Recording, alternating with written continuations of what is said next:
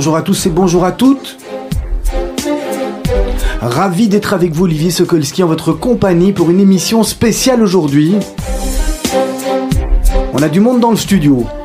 Je vous les montre euh, à la caméra pour ceux qui veulent. Sur les réseaux sociaux également, une émission spéciale, une émission pour les 20 ans de l'émission Chercher l'erreur, que dirige notamment de main de maître Isaac Franco. On va commencer par vous. Bonjour Isaac. Bonjour. Bonjour Olivier. Ravi euh, de fêter avec vous ces 20 ans. Vous m'avez convié, merci beaucoup. Ah, c'était la moindre des choses. Je suis bien entouré aujourd'hui.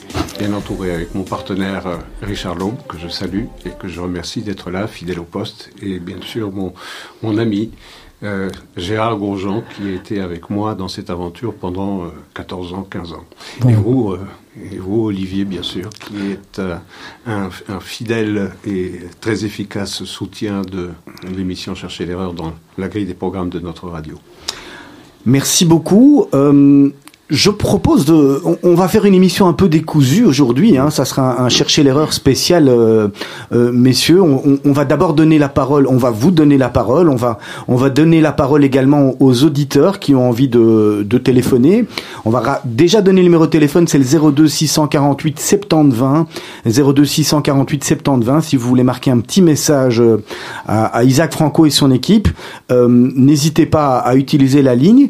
Et puis, euh, et, et puis, je vais quand même commencer par, euh, par vous poser une, une, première question, Isaac Franco. Comment vous êtes arrivé à, Radio Judaïka? Parce que l'émission a 20 ans aujourd'hui.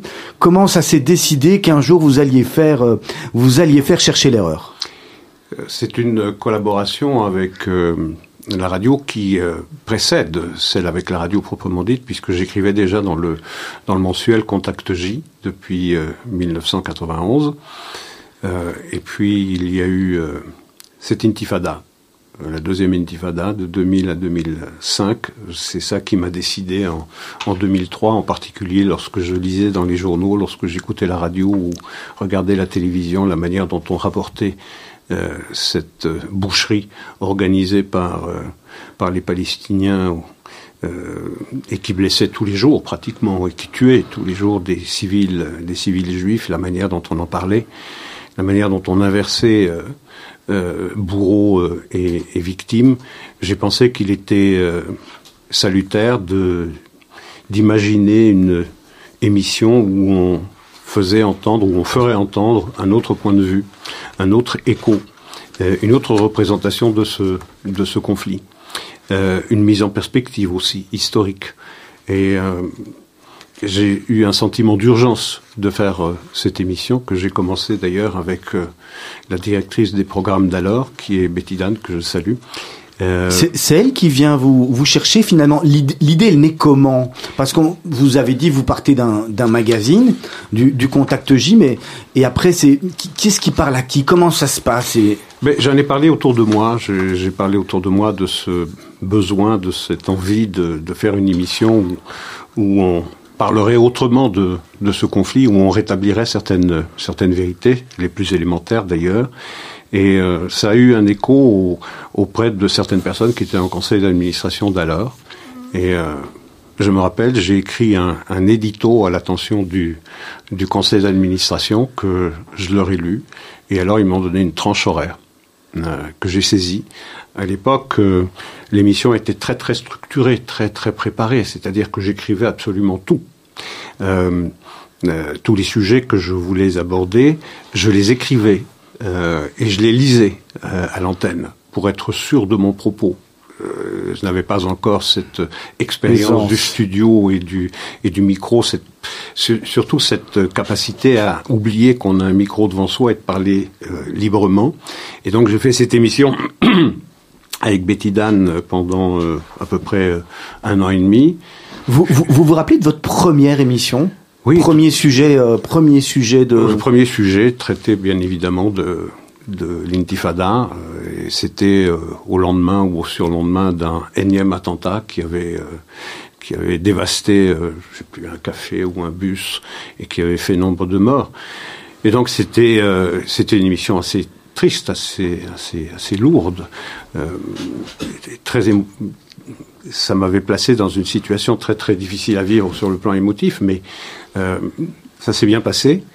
Et jamais je n'aurais imaginé à ce premier numéro du 3 janvier 2003 qu'il allait, euh, qu'elle allait suivre près de 800, 800 émissions. 20 euh, ans, ça fait à peu près 800 euh, émissions, 800, 800 heures d'antenne, ce qui est considérable. Euh, maintenant, il me reste qu'à battre un record, c'est le record de l'émission Rencontre qu'a tenu pendant 26 ans mon ami Gérard Grosjean. Il me reste encore 6 ans à tenir avant d'en être le recordman absolu. Mais euh, voilà, et je pense que Chercher l'erreur a trouvé désormais sa place dans, dans le paysage audiovisuel. Est-ce est qu'on peut dire, euh, euh, et je vous poserai la question à, à, à tous les trois, est-ce qu'on peut dire, Isaac Franco, que euh, finalement, c'est triste qu'on ait encore besoin d'avoir cherché l'erreur aujourd'hui, comme on a besoin euh, des restos du cœur. Malheureusement, quand, mhm. quand Coluche l'a fait, il l'a créé, euh, il a créé au départ pour pour une année ou deux années. Et puis, est-ce que c'est c'est pas désolant que 20 ans après, on a encore besoin de d'avoir cette émission chercher l'erreur? C'est tout à fait désolant, et c'est plus que jamais nécessaire. C'est plus encore nécessaire aujourd'hui que hier. Je pense qu'on en parlera d'ailleurs un peu plus profondément dans, l'émission, parce que les esprits n'étaient pas aussi mal tournés, étaient euh, à l'époque, pour hostile qu'ils l'étaient déjà, ils l'étaient moins qu'ils le sont devenus aujourd'hui. C'est-à-dire qu'en 20 ans, on a achevé de parfaire l'image d'Israël comme l'incarnation du mal le plus achevé. Je pense que si on faisait un micro-trottoir aujourd'hui et qu'on interrogeait les passants dans la rue et qu'on leur demandait quel est le pays qu'ils aiment le plus détester, j'ai peu de doutes sur la réponse qu'ils donneraient, puisqu'il y a une couverture absolument obsessionnelle de ce conflit rapporté à tous les autres conflits. Donc, je pense que cette émission, malheureusement, est nécessaire et l'est plus encore aujourd'hui qu'elle l'était déjà il y a 20 ans. Même question, Gérard Grosjean, bonjour. Merci. Bonjour Olivier, Merci bonjour à tous. venu fêter l'anniversaire de, de, Chercher l'erreur euh, d'Isaac Franco, à laquelle vous avez participé. Euh, combien d'années avec vous, Gérard? Euh, Plus de 15 ans. Plus, de 15, ans de Chercher l'erreur De Chercher l'erreur. Euh, C'était 15 ans, 15 ans de, de bonheur. De bonheur, d'abord d'être avec Isaac et de, de partager la quasi-totalité de ses positions, de, de, ses, de, de ses positions sur la situation. De bonheur également de penser avoir un rôle utile dans une mission qui était de décryptage euh, de la situation politique, économique euh, dans le monde et particulièrement euh, en Israël et dans la perspective du conflit israélo-arabe. C'était également une volonté d'échapper à la langue de bois qui est, qui est celle dans laquelle nous nous baignons chaque jour dans les, dans les médias mainstream, que ce soit la radio, que ce soit les, sites euh, euh, des, des, circuits sociaux, euh, que ce soit également dans la presse écrite, on ne peut pas y échapper. Donc c'était volonté d'échapper un peu cette chape de, à cette chape de plomb qui euh, essaye de, de, formater tous les esprits, toutes les réactions, mais toujours dans un sens unique et toujours de, de façon hostile à l'État d'Israël et aux Juifs, parce que c'est vraiment Israël, l'État juif des nations. Euh, c'était également euh, d'échapper au doxa qui nous était imposé de cette manière, et c'était pour proposer une grille de lecture un peu différente qui permettait de, de, mettre en perspective les, les, les positions en présence, euh, de voir un petit peu euh, que ce qu'on pouvait, est-ce qu'on pouvait donner un éclairage différent, euh, propre à, à, susciter la réflexion, parce que pour l'instant on, on essaye d'abolir totalement les capacités de réflexion dont les, auditeurs, les auditeurs et euh, les, enfin les, les, les citoyens disposent. On est, on est en train de les anesthésier et c'est pas pour réagir un petit peu à cet abrutissement euh, général et généralisé que je concevais le, le style de l'émission. Et là, j'ai été servi parce qu'avec Isaac, nous avions tout, tout de suite euh, un, un, avocat de première main et, et un ami. Donc voilà. Vous êtes, vous êtes tout de suite entendu, vous aviez tout de suite, mais tous les trois finalement, euh, ça, ça a tout de suite cliqué, ça a tout de suite matché? Mais je crois, je crois que sans cette, euh, sans cette cohésion interne, euh, il serait difficile de faire, de faire cette émission. et d'un autre côté, ça aurait pu être, ça aurait pu du, du challenging aussi, euh, comme, comme on l'a eu Isaac, avec des personnes qui en face de lui étaient moins, moins en phase, et, et, et, Isaac qui amène des réponses qui finalement sont des réponses factuelles. Hein. Mais, mais, je crois qu'il y a un équilibre naturel qui s'établit et une espèce de, de, de, de enfin de, de, spécialisation, pas la spécialisation internationale, la spécialisation. Chacun apporte ses concepts, ses talents et, également sa façon de persuader le, le public euh, que le, ce que nous disons est juste et il peut le vérifier parce que nous donnons tous les éléments possible et imaginable pour vérifier nos, nos dires. Richard Laube, alors même question que, que j'ai demandé à, à, Richard Grosjean, euh, à Gérard Grosjean, pardon. Oui. Est-ce que est-ce que c'est finalement pas, pas un peu dommage que 20 ans après, on soit obligé de, de maintenir cette émission euh, Chercher l'erreur? Oh, Je ne sais pas vraiment si c'est dommage. Euh, c'est une émission. Bon, moi, je la connaissais pas cette émission. Hein, c'est parfaitement euh, honnête. Quand on m'a contacté, je crois que c'était euh, Alexa Chiche. Alexa Chiche, qui vous a fait venir à la radio, exactement. Je sais même pas très bien pourquoi elle a pensé à moi. Bon, moi, elle a pensé à moi. Je, ça a titillé ma curiosité. Moi, j'ai commencé à écouter l'émission. Euh, et bon, effectivement, j'ai été plus qu'agréablement surpris parce que c'est vrai que lorsqu'on euh, on lit ou qu'on écoute les médias ici en Europe, aux États-Unis aussi. Bon, c'est vraiment un même son de cloche hein, auquel on est constamment euh, confronté. Et en écoutant Isaac, je me suis dit bon, effectivement, il a le courage parce qu'il faut avoir un certain courage, je pense aussi, pour euh, tenir certaines positions, surtout aujourd'hui. Euh, je peux vous dire que certains de mes amis me reprochent souvent certaines de mes propres prises de position, enfin peu importe. Et donc voilà, donc quand j'ai écouté Isaac, je me suis dit bon, voilà un homme qui a d'abord un homme très documenté, hein, qui parle bien, ce qui est assez rare, euh, surtout dans notre, dans notre pays en Belgique, et puis surtout qui a le courage d'avoir des opinions euh, qui tranchent avec euh, la doxa habituelle, hein, avec laquelle on nous rabat les oreilles. Donc voilà, donc moi j'ai été plus que intéressé par ce challenge. Donc moi j'ai pris ça comme un challenge. Je pense pas qu'il faille s'étonner de ce qu'on ait toujours besoin de cette émission, hein, 20 ans plus tard. On sait très bien qu'on est malheureusement revenu dans une période où euh, ce qui était plutôt euh, normal et habituel avant-guerre, hein, l'antisémitisme classique qu'on connaissait d'avant-guerre, qui était... Est-ce que justement cet antisémitisme, les, les, les, 20 dernières années, et je vous pose la, la, la, question bien, bien entendu à tous les trois, vous donnerez votre réponse tous les trois, a changé? Est-ce que est-ce qu'on est plus antisémite qu'avant? Est-ce qu'on est moins antisémite qu'avant? Ou finalement, est-ce que les réseaux sociaux ont fait que on l'est peut-être autant, mais qu'on le montre beaucoup plus? Qu'est-ce que vous en pensez tous les trois? Je pense que oui, l'antisémitisme je ne sais pas s'il est plus virulent qu'il l'était par le passé, mais en tout cas, il est banalisé maintenant. Il est normalisé. Il peut se dire dans l'espace public.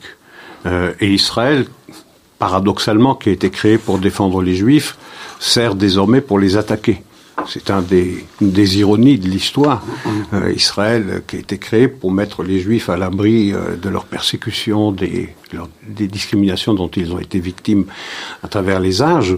Aujourd'hui, Israël, l'État juif, sert à les attaquer dans une nouvelle langue. Dans une nouvelle langue. Et ce qui est tragique, c'est que la langue de l'antiracisme sert désormais l'antisémitisme. On fait de l'antisémitisme dans la langue du racisme de l'antiracisme, pardon. Mm.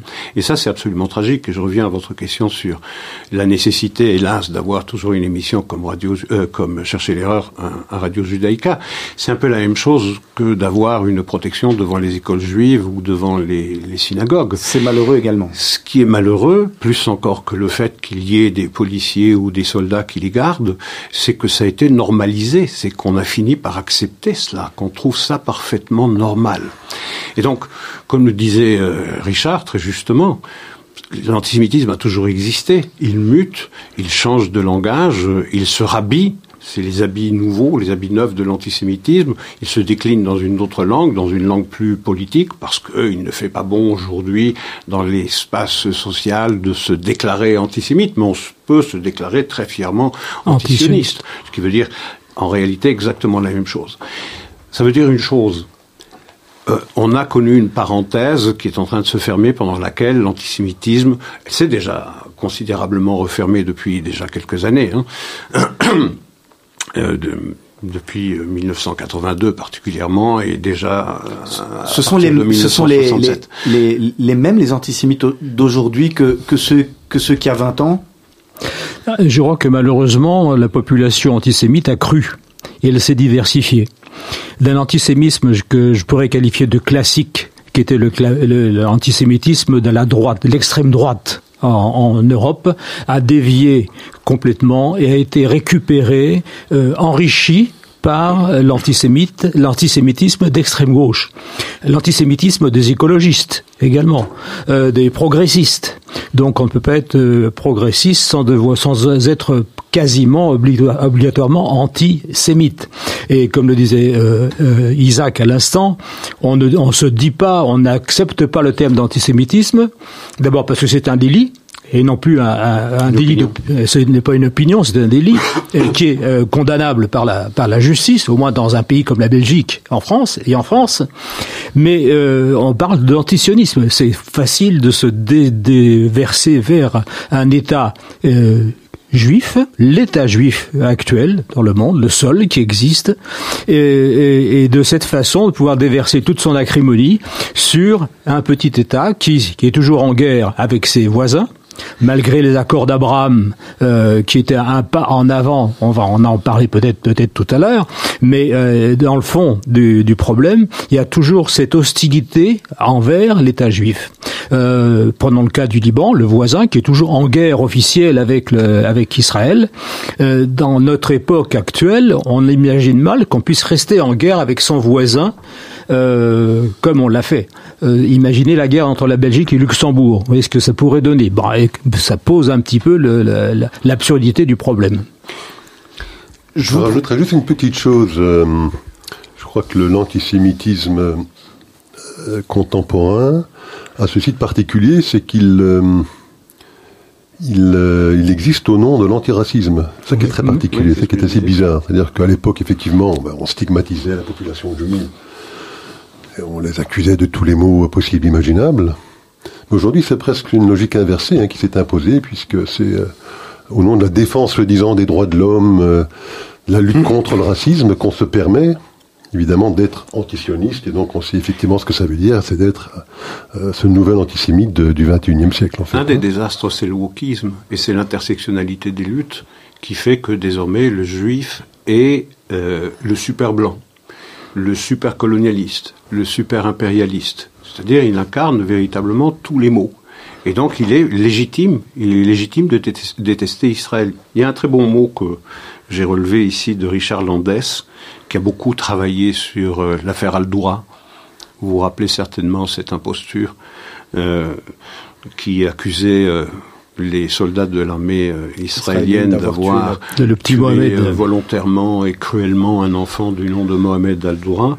Grâce à M. Anderlin, d'ailleurs. Grâce oui, à M. Charles Anderlin. Euh, et ce bon mot, le voici.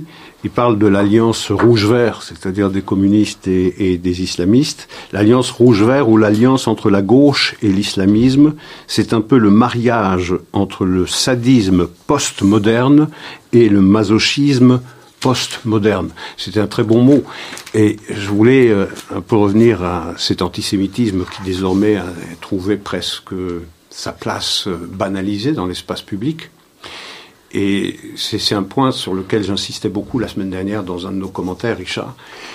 Euh, l'antisémitisme a toujours existé. On en a été euh, protégé pendant euh, quelques décennies seulement. Ça a été une époque privilégiée. Maintenant, l'histoire reprend ses droits. Le bouc émissaire juif est revenu sur le devant de la scène. Et il faut désormais réapprendre le courage à ne pas être aimé c'est important.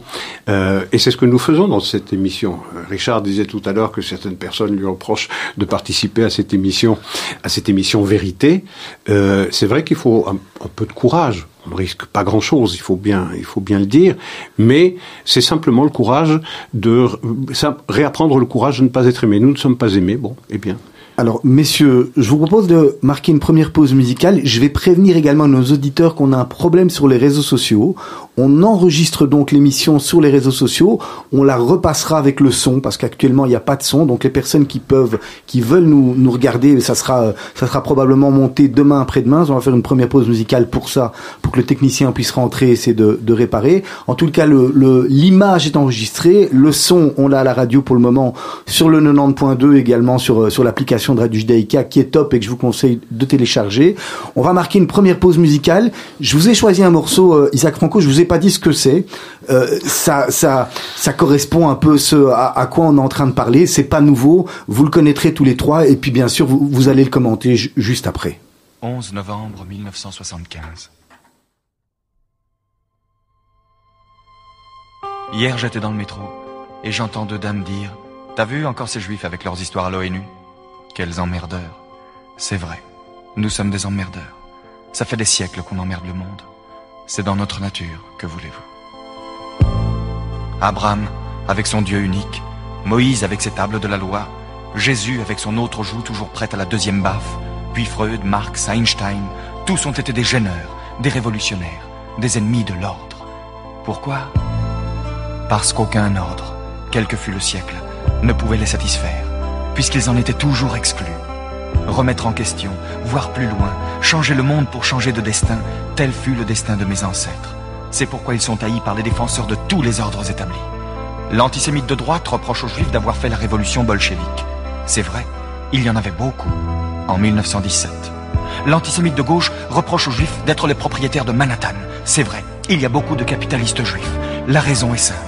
La religion, la culture, l'idéal révolutionnaire d'un côté, les portefeuilles et les banques de l'autre sont les seules valeurs transportables, les seules patries possibles pour ceux qui n'ont pas de patrie. Et maintenant qu'il en existe une, l'antisémitisme renaît de ses cendres, pardon, de nos cendres, et s'appelle antisionisme. Il s'appliquait aux individus, il s'applique à une nation. Israël est un ghetto, Jérusalem c'est Varsovie. Les nazis qui nous assiègent parlent arabe, et si leur croissance se déguise parfois en faucille, c'est pour mieux piéger les gauches du monde entier. Moi qui suis un juif de gauche, je n'en ai rien à faire d'une certaine gauche qui veut libérer tous les hommes du monde aux dépens de certains d'entre eux, car je suis précisément de ceux-là. D'accord pour la lutte des classes, mais aussi pour le droit à la différence. Si la gauche veut me compter parmi les siens, elle ne peut pas faire l'économie de mon problème. Et mon problème est que depuis les déportations romaines du 1er siècle après Jésus-Christ, nous avons été partout honnis, bannis, traqués, dénoncés, écrasés, spoliés, brûlés et convertis de force. Pourquoi? Parce que notre religion, c'est-à-dire notre culture, était dangereuse. Eh oui. Quelques exemples? Le judaïsme a été le premier à créer le Shabbat, jour du Seigneur, c'est-à-dire le jour de repos hebdomadaire obligatoire. Vous imaginez la joie des pharaons, toujours en retard d'une pyramide. Le judaïsme interdit l'esclavage. Vous imaginez la sympathie des Romains, les plus importants grossistes de main-d'œuvre gratuite de l'Antiquité. Il est dit dans la Bible, la terre n'appartient pas à l'homme, mais à Dieu. De cette phrase découle une loi, celle de la remise en question automatique de la propriété foncière tous les 49 ans. Vous voyez l'effet d'une loi pareille sur les papes du Moyen Âge et les bâtisseurs d'empire de la Renaissance. Il ne fallait pas que les peuples sachent. On commença par interdire la Bible. Puis ce furent les médisances. Des murs de calomnie qui devinrent murs de pierre et qu'on appela ghetto. Ensuite ce fut l'Inquisition, les bûchers et plus tard les étoiles jaunes. Auschwitz n'est qu'un exemple industriel de génocide, mais il y a eu des génocides artisanaux par milliers. J'en aurais pour trois jours, rien qu'à nommer tous les pogroms d'Espagne, de Russie, de Pologne et d'Afrique du Nord. À force de fuir, de bouger, le juif est allé partout. On extrapole et voilà. Il n'est de nulle part. Nous sommes parmi les peuples comme l'enfant à l'assistance publique. Je ne veux plus être adopté. Je ne veux plus que ma vie dépende de l'humeur de mes propriétaires. Je ne veux plus être un citoyen locataire. J'en ai assez de frapper aux portes de l'histoire et d'attendre qu'on me dise entrez. Je rentre et je gueule. Je suis chez moi sur Terre. Et sur Terre j'ai ma terre. Elle m'a été promise, elle sera maintenue. Qu'est-ce que le sionisme? Ça se réduit à une simple phrase. L'an prochain à Jérusalem. Non, ça n'est pas un slogan du Club Méditerranée. C'est écrit dans la Bible, le livre le plus vendu et le plus mal lu du monde. Et cette prière est devenue un cri, un cri qui a plus de 2000 ans. Et le père de Christophe Colomb, de Kafka, de Proust, de Chagall, de Marx, d'Einstein et même de Monsieur Kissinger l'ont répété, cette phrase, ce cri, au moins une fois par an, le jour de Pâques. Alors, le sionisme c'est du racisme? Faites-moi rire. Est-ce que douce France, cher pays de mon enfance, est un hymne raciste? Le sionisme, c'est le nom d'un combat de libération. Dans le monde, chacun a ses juifs. Les Français ont les leurs. Ce sont les Bretons, les Occitans, les Corses, les travailleurs immigrés. Les Italiens ont les Siciliens. Les Yankees ont leurs Noirs. Les Espagnols leurs Basques. Nous, nous sommes les Juifs de tous. À ceux qui me disent, et les Palestiniens? Je réponds, je suis un Palestinien d'il y a 2000 ans. Je suis l'opprimé le plus vieux du monde. Je discuterai avec eux, mais je ne leur céderai pas ma place. Il y a là-bas de la place pour deux peuples et deux nations. Les frontières sont à déterminer ensemble. Mais l'existence d'un pays ne peut en aucun cas exclure l'existence de l'autre. Et les options politiques d'un gouvernement n'ont jamais remis en cause l'existence d'une nation quelle qu'elle soit. Alors pourquoi Israël? Quand Israël sera hors de danger, je choisirai parmi les juifs et mes voisins arabes ceux qui me sont frères par les idées. Aujourd'hui, je me dois d'être solidaire avec tous les miens, même ceux que je déteste, au nom de cet ennemi insurmontable, le racisme. Descartes avait tort. Je pense donc je suis, ça ne veut rien dire. Nous, ça fait 5000 ans qu'on pense, et nous n'existons toujours pas. Je me défends, donc je suis.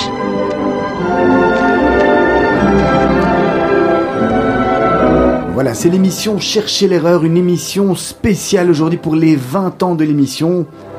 On ne peut que se réjouir. Hein, euh, parle de l'émission avec euh, avec en studio bien entendu Isaac Franco qui est euh, qui est à la base, qui est au four, qui est au moulin, avec euh, deux de deux de ses acolytes, Gérard Grosjean, l'ancien pardon, l'ancien hein, et, et, l'actuel.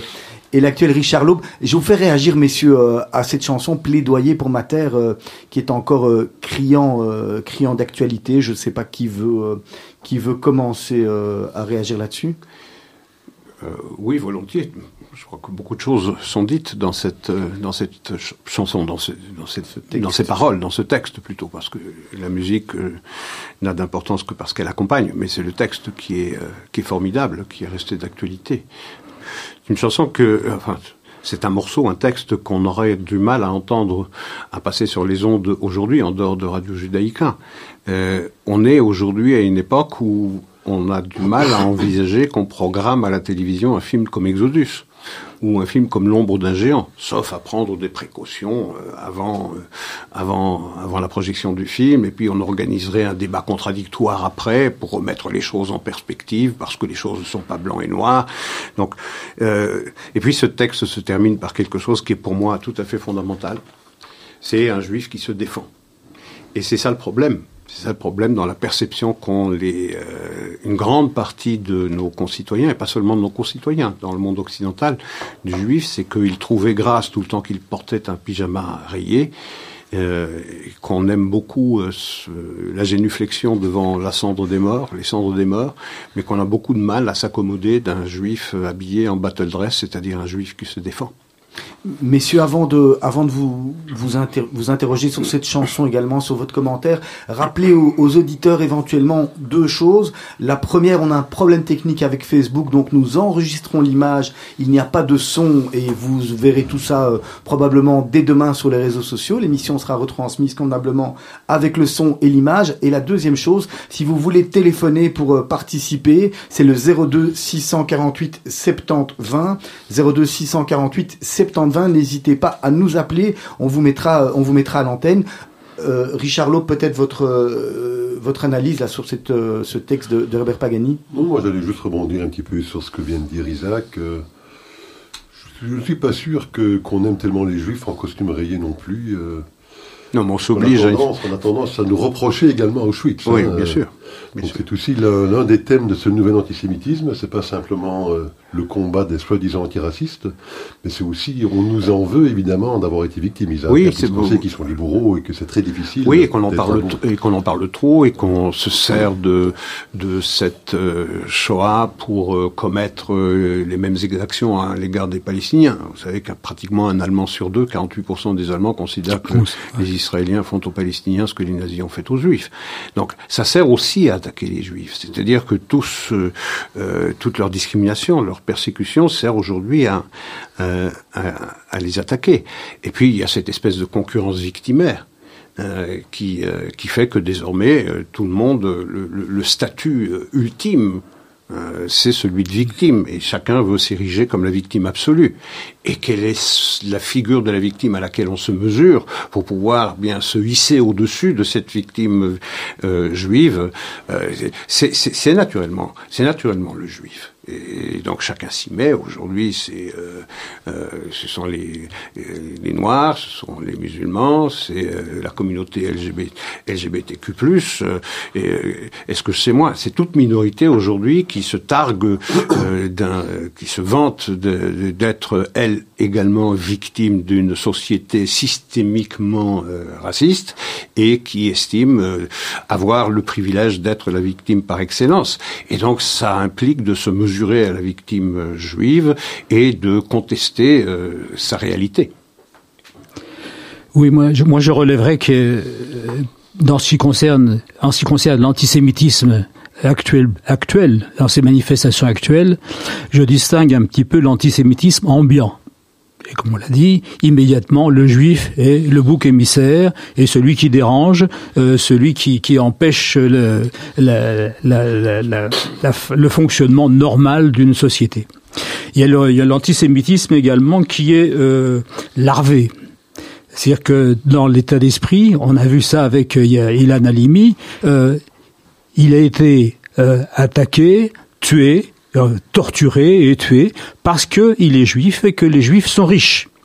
La richesse des juifs, des juifs, c'est quelque chose, d'un antisémitisme larvé qui est propagé dans le dans le tréfonds des esprits et qui a circulé comme ça jusqu'à jusqu'au. Je, je, vais vous interrompre. Hein. Nous avons quelqu'un euh, qui est en train d'appeler. Le téléphone vient seulement de de fonctionner. Allô, bonjour. Oui, oui, bonjour. Bonjour. Vous appelez comment, madame?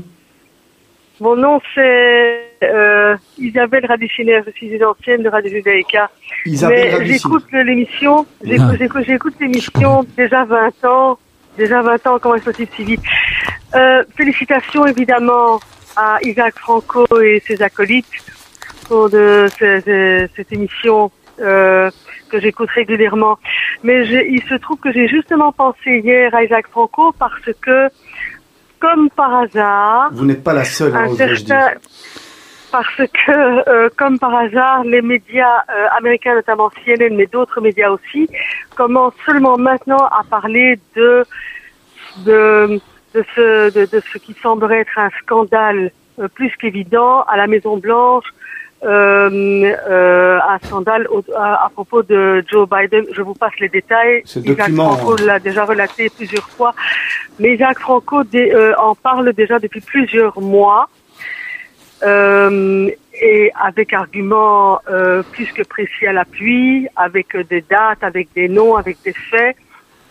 Euh, et c'est, il y a il n'y a que sur il n'y a que sur Judaïka jusqu'à présent que j'ai entendu parler de ça et chaque fois je me délecte d'entendre euh, d'entendre euh, Isaac Franco euh, en parler et dit c'est seulement c'est maintenant depuis quelques jours seulement que que les médias que les chaînes d'infos paraît-il les chaînes mhm. d'infos françaises et américaines je dis bien paraît-il certaines erreurs n'est-ce pas en parlent seulement maintenant Ok. Alors qu'Isaac Franco est un des premiers à en avoir parlé. Euh, et euh, bien sûr, pour le pour ce qui concerne le, son analyse euh, de la politique euh, israélienne et américaine et européenne, euh, il n'y a strictement rien à ajouter. Heureusement qu'Isaac Franco est là pour euh, pour en parler et Merci. Loeb aussi. Merci pour lui. Sont là pour en parler. Et c'est vrai que cette émission est plus indispensable que jamais Merci, merci, merci beaucoup, Madame, de votre appel et de votre et de votre témoignage. Avec plaisir, avec plaisir. N'enlevez pas trop vite vos casques, messieurs, parce que le téléphone va sonner maintenant que maintenant que tout fonctionne, à mon avis. Merci beaucoup de de votre témoignage, euh, Isaac. Euh, il y a quelqu'un qui veut peut-être. On, était on était avec Gérard. Ben 02 648 70 Je rappelle le numéro de téléphone. Merci. Euh, je parlais de l'antisémitisme, de sa, forme euh, ambiante, larvée et affichée. Et pour revenir sur l'antisémitisme affiché... Je vais vous interrompre à nouveau. Allô? Allô? Allô? Oui, bonjour. Oui, bonjour. Vous êtes sur l'antenne de Radio Judaïka. Ah oui, Radio Judaïka, c'est ça. C'est les 20 ans d'une émission aujourd'hui. C'est une voix, c'est une voix qu'on connaît bien. Hein Vous l'avez reconnu, euh, Isaac Franco Gérard. Bonjour, bonjour, Maurice.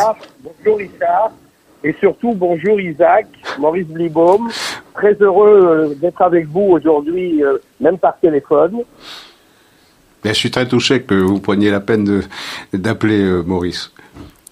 On t'a reconnu. Alors, il y a il y a, y a, beaucoup de choses à dire. Hein. Je, je voudrais dire, bon, bien sûr que cette émission, c'est une des émissions phares de, de Radio Judaïka, euh, mais il faut savoir, je voudrais qu'on n'oublie pas que derrière cette émission, euh, même si pendant des années euh, il l'a partagée ou des fois il l'a fait tout seul, il y a un énorme travail euh, de la part d'Isaac Franco. Je pense qu'une émission euh, comme celle de tous les lundis à 17 h qui fait qui, qui ne fait qu'une heure, demande peut-être plus de 20 heures de, travail de, la part d'Isaac.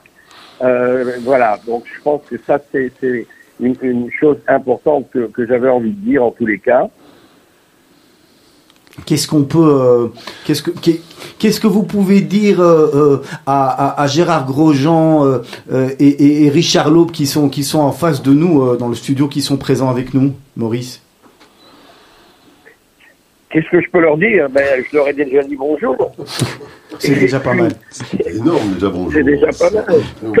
non, voilà, c'est euh, euh, Gérard, il a partagé pendant longtemps cette émission euh, avec Isaac et, et, et, Richard le fait aujourd'hui. Moi, moi j'ai une question pour, pour toi, Isaac, on, exceptionnellement d'être se tutoyer aujourd'hui.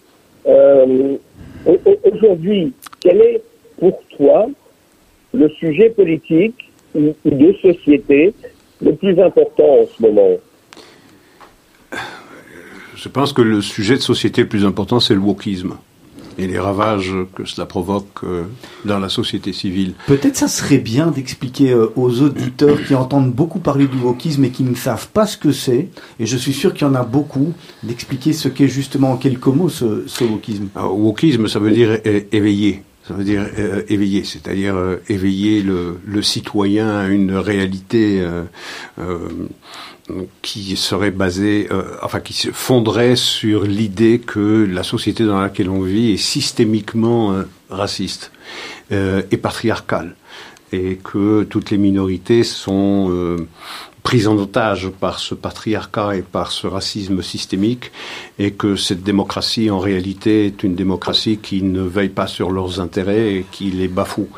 Et il y a, ça s'accompagne d'une lutte intersectionnelle, comme je le rappelais tout à l'heure, entre toutes les minorités hum, qui veulent euh, les unes et les autres s'ériger en victimes suprêmes, parce que c'est un statut particulièrement enviable aujourd'hui.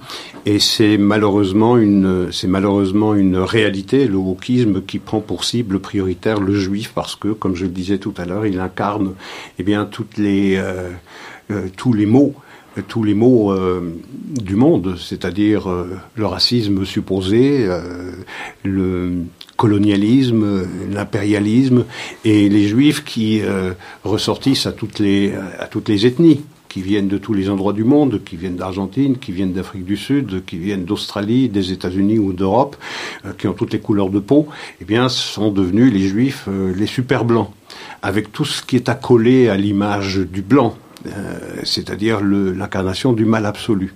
Et donc le, le, juif est désormais vilipendé, ce qui fait que désormais, euh, certainement, on a appris à la population occidentale, et c'est quelque chose qui est particulièrement inquiétant aux États-Unis, qui semblaient un peu épargnés par ce phénomène.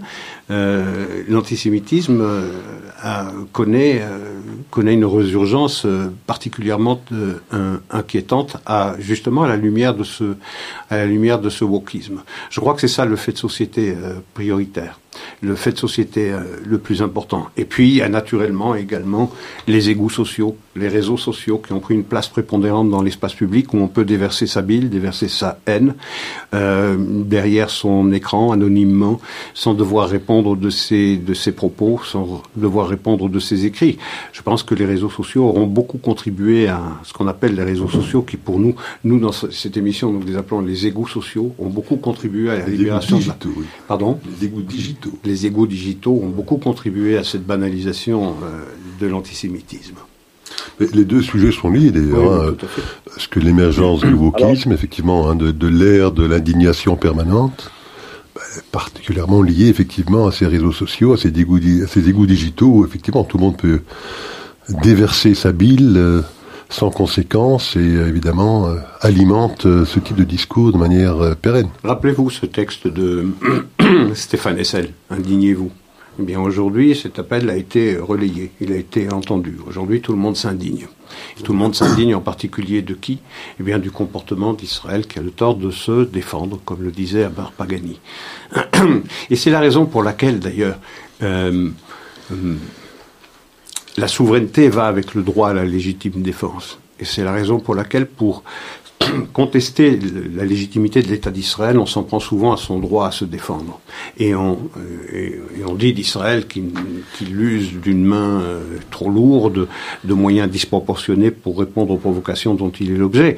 Mais donc on questionne son droit à la défense. Et lorsqu'on questionne son droit à la défense, on, questionne son droit à la légitimité. Oui, et d'ailleurs, bon, ce mouvement wokiste... on, a toujours Maurice Blibaum hein, qui est avec nous. Ah, Maurice. je voudrais euh, il y a, une, précision importante que j'ai envie de faire, c'est que, pardon, c'est que chercher l'erreur, euh, contrairement à ce que pas beaucoup de gens, mais quand même certains disent, ça n'est pas du tout une émission de propagande, mais c'est une vraie émission d'information. On peut analyser tout ce qui se dit, ça n'est que de l'information. Et je pense que c'est très important. Euh, voilà, elle est, elle est, c'est une émission qui qui est très très écoutée. Bon, alors vous disiez, Olivier, au début, euh, l'antisémitisme, bon, l'antisémitisme, ça fait 3000 ans, on va s'arrêter aujourd'hui. Euh, alors aujourd'hui, on a un, État qui est un, un, État très fort, très puissant, qui en, en même pas, euh, parce que c'est à quoi, 74 ans cette année, eh bien, en, en, en 74 ans, a réalisé des, des choses que d'autres pays qui ont un peu plus de 150 ans n'ont toujours pas réussi à faire. Donc euh, voilà, c'est important aussi. Alors évidemment, euh, la, la, désinformation et la, et la mauvaise information, euh, elle va continuer parce que euh, voilà, aujourd'hui il y a, y, a, eu un, il y a eu dans ce, le seul pays, le seul pays démocratique de la région, il y a eu des élections, les gens ont voté, il y a une majorité qui s'est dégagée.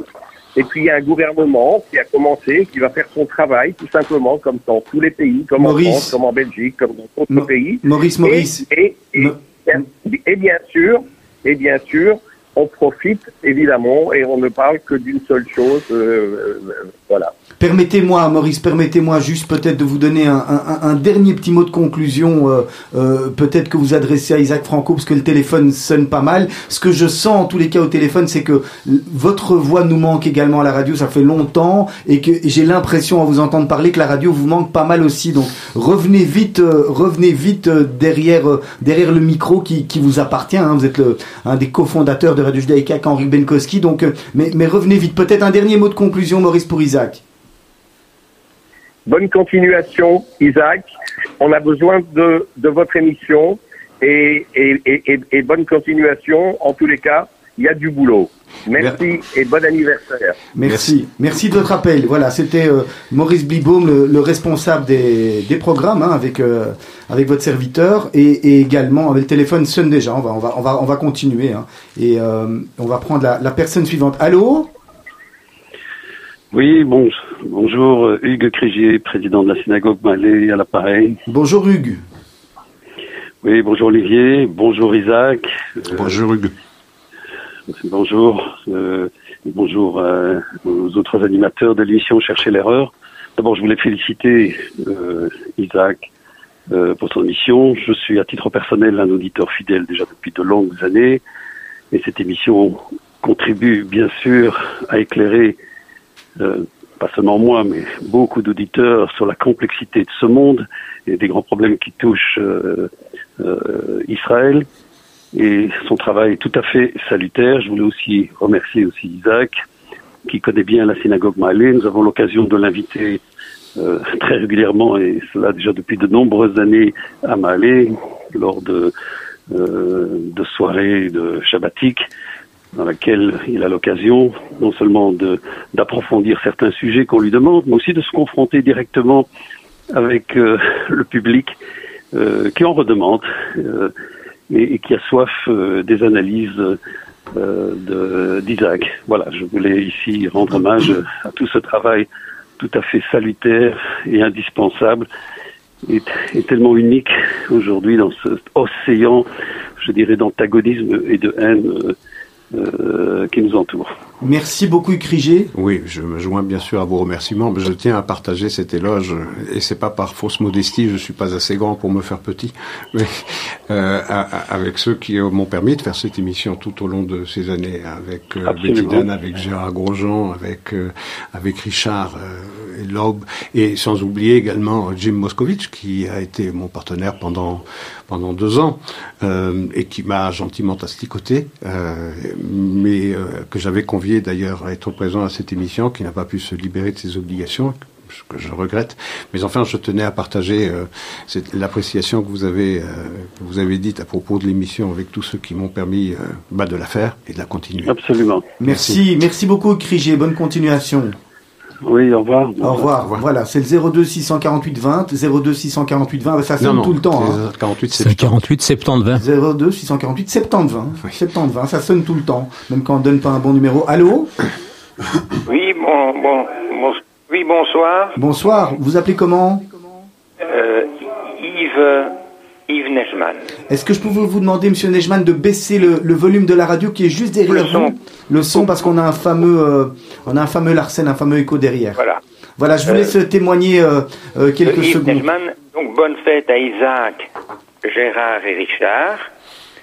La plupart des antisémites dans notre pays sont en fait victimes euh, d'après moi, de leur ignorance, de la désinformation et surtout du double standard à l'encontre d'Israël, qui est malheureusement transmis par de nombreux médias, enseignants, politiciens, etc. Cette émission devrait pouvoir passer sur la RTBF aussi et dans les écoles comme cours obligatoire pour compléter ce que vient de dire une dame à l'antenne, les informations données par Isaac arrivent parfois avec des mois de retard dans les médias mainstream, mais plus grave que cela, la désinformation et le double standard à l'encontre d'Israël ne sont quasi jamais mis en évidence dans ces médias mainstream.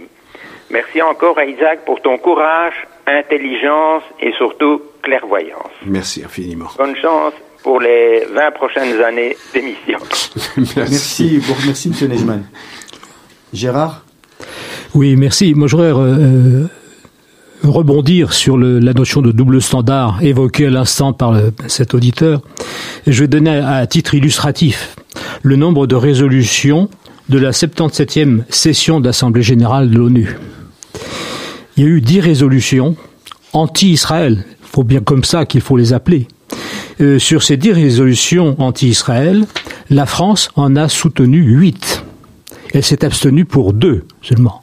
C'est un exemple, je crois, tout à fait illustratif de cet antisémitisme ambiant qui ne veut pas dire son nom, parce qu'on dit on soutient le droit à la sécurité d'Israël, de vivre en paix avec ses voisins, etc. Mais à chaque fois, on vote contre Israël. On, par, on, on parle de la France, Gérard Grosjean, mais je m'excuse, on est, on est en Belgique. On peut dire aussi, euh, euh, Isaac et Richard, que, que la Belgique, euh, même combat. Si c'est la même, si, c'est la même combat. Si, la, la... Si, si, pas pire, parce que là où la France s'abstient, la Belgique, elle vote carrément contre Israël. Oui, oui, tout... oui, la plupart du temps, la plupart du temps, malheureusement, notre pays, on le déplore pratiquement à chaque émission. D'ailleurs, à chaque fois qu'il y a un vote, euh, je reprends euh, mon ami Gérard sur le nombre de résolutions en 2022. C'était 15 résolutions qui ont été prises contre l'État d'Israël, contre 13 pour le reste du monde cumulé. Je répète, 15 contre le seul État juif sur Terre, alors qu'il y en a eu 13 qui concernent le reste des 192 États représentés aux Nations Unies. C'est dire l'obsession, presque la monomanie qui, euh, euh, qui anime les grands esprits de ce monde. Et cette monomanie, d'ailleurs, s'exprime aussi dans les grands, dans les grands médias. J'ai ici des chiffres que j'ai glanés au cours d'une lecture euh, hier ou avant-hier. C'est dans le New York Times et dans le Washington Post. Écoutez ceci. Dans le deuxième semestre de 2022, il y a eu 127 articles concernant Israël, ça veut dire deux articles tous les trois jours. 95 étaient défavorables à l'État d'Israël. La moyenne des articles du New York Times, c'est 622 mots. Or, ceux consacrés à Israël comportaient 1700 mots dans le New York Times, dans le Washington Post, sur les trois mois de 2022, les derniers, il y a eu 96 articles sur l'État d'Israël. Tous, tous négatifs. Et à l'Associated Press, qui est la plus grande agence de presse, avec euh, l'agence France Presse, avec l'agence Reuters, vous avez 40 employés qui ne s'occupent que du conflit israélo, dit israélo-palestinien, en réalité, juif, c'est-à-dire plus que le nombre d'employés qui se consacrent aux affaires touchant à la Chine, à la Russie et à l'Inde. C'est dire l'obsession quasi monomaniaque qu'a le monde sur l'État d'Israël. Vous, vous, l'expliquez comment? Juste rappeler le numéro de téléphone 02 648 70 20. 02 648 70 20. S'il y a des auditeurs et auditrices qui veulent euh, témoigner euh, pour cette émission spéciale 20 ans anniversaire de chercher l'erreur. Vous l'expliquez comment ce fait d'avoir un, un, un, un, intérêt euh, aussi grand pour Israël? Bon, ben C'est la question date depuis des millénaires, hein, cette fameuse question de l'antisémitisme. On essaie de l'expliquer depuis ses, premières origines, qui sont très anciennes. Je ne pense pas qu'il y ait qui que ce soit, à part peut-être des psychiatres, euh, qui ait donné de, réponses euh, particulièrement satisfaisantes à cette question. Hein. C'est un trouble de la pensée, quelque part. Voilà, c'est ça. C'est exactement ça. Euh, d'ailleurs, le premier article que j'avais écrit pour Contact J, ça s'appelait Allô docteur. Je vous interromps, messieurs. Allô, bonjour. Allô, bonjour. Bonjour, vous appelez comment? Moi, c'est Verlaine Dimelo Isaac. Bonjour monsieur. bonjour. Je voulais simplement euh, témoigner à toute l'équipe qui est là-bas euh, qu'on a souvent écouté euh, l'émission dès que c'était possible, et notamment en attendant, comme je suis je suis chez un des patients, Monsieur Crocart, et qui a souvent écouté vos émissions avec une très belle attention et qui me faisait toujours des commentaires après les commentaires d'Isaac, de Gérard Grosjean et maintenant avec Monsieur Richard Naube. Et donc, euh, ça, ça a bercé, fait comprendre beaucoup de choses à certains de mes patients, juifs, non juifs, à travers cette émission. Je les en remercie encore et je remercie Radio Judaïka. Mm. Voilà. Merci. Merci. pour votre témoignage. Merci, monsieur. Merci beaucoup. Au revoir. Au revoir. Au revoir. Voilà, le téléphone sonne, 20 ans d'émission, euh, ça se fait, hein, Isaac. Hein.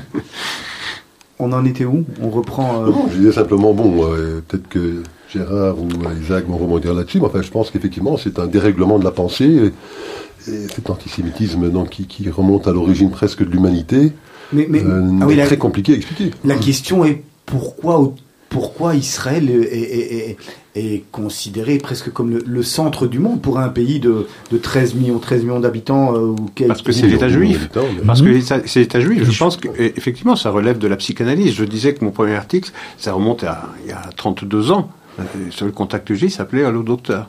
Ça veut dire que ça ne relève pas du fait politique, du commentaire politique. C'est une maladie de la raison, c'est une maladie de l'âme.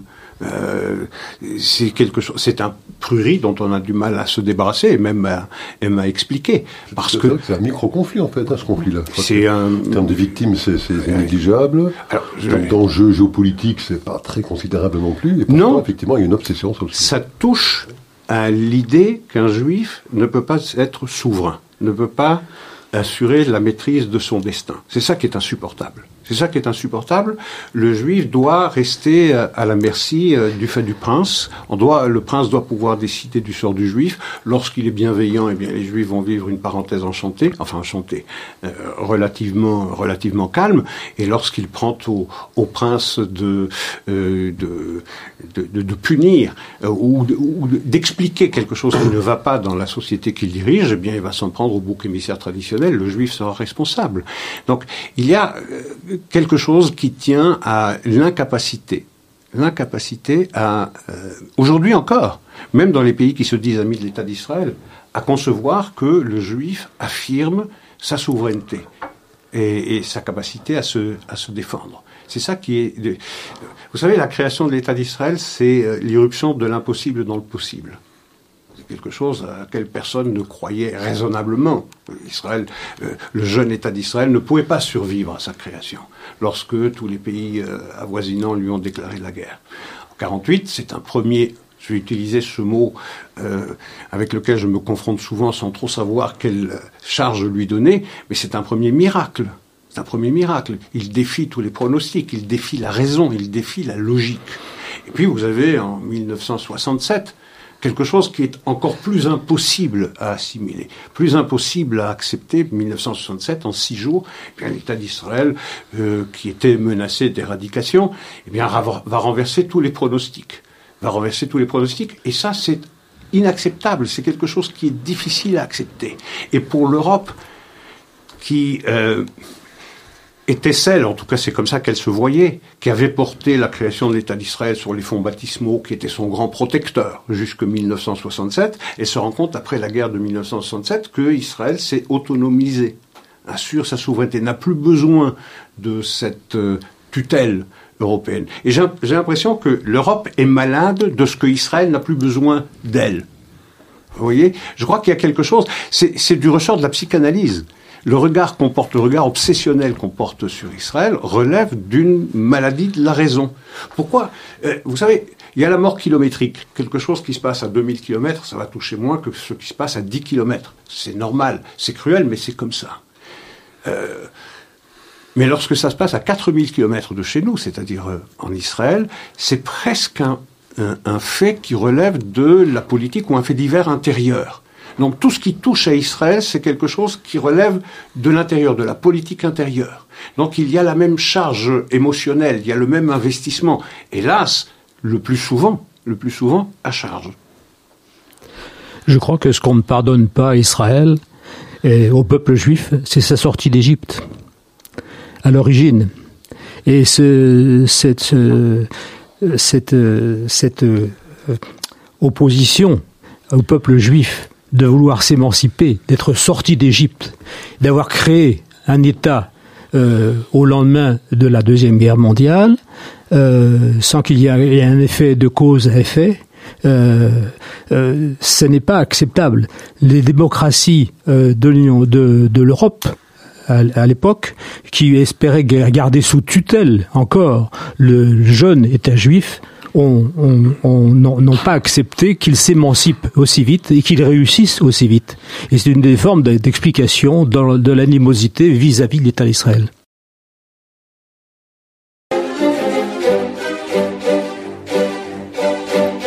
Allez, c'est la suite de Chercher l'erreur, la suite de cette émission euh, qui a 20 ans.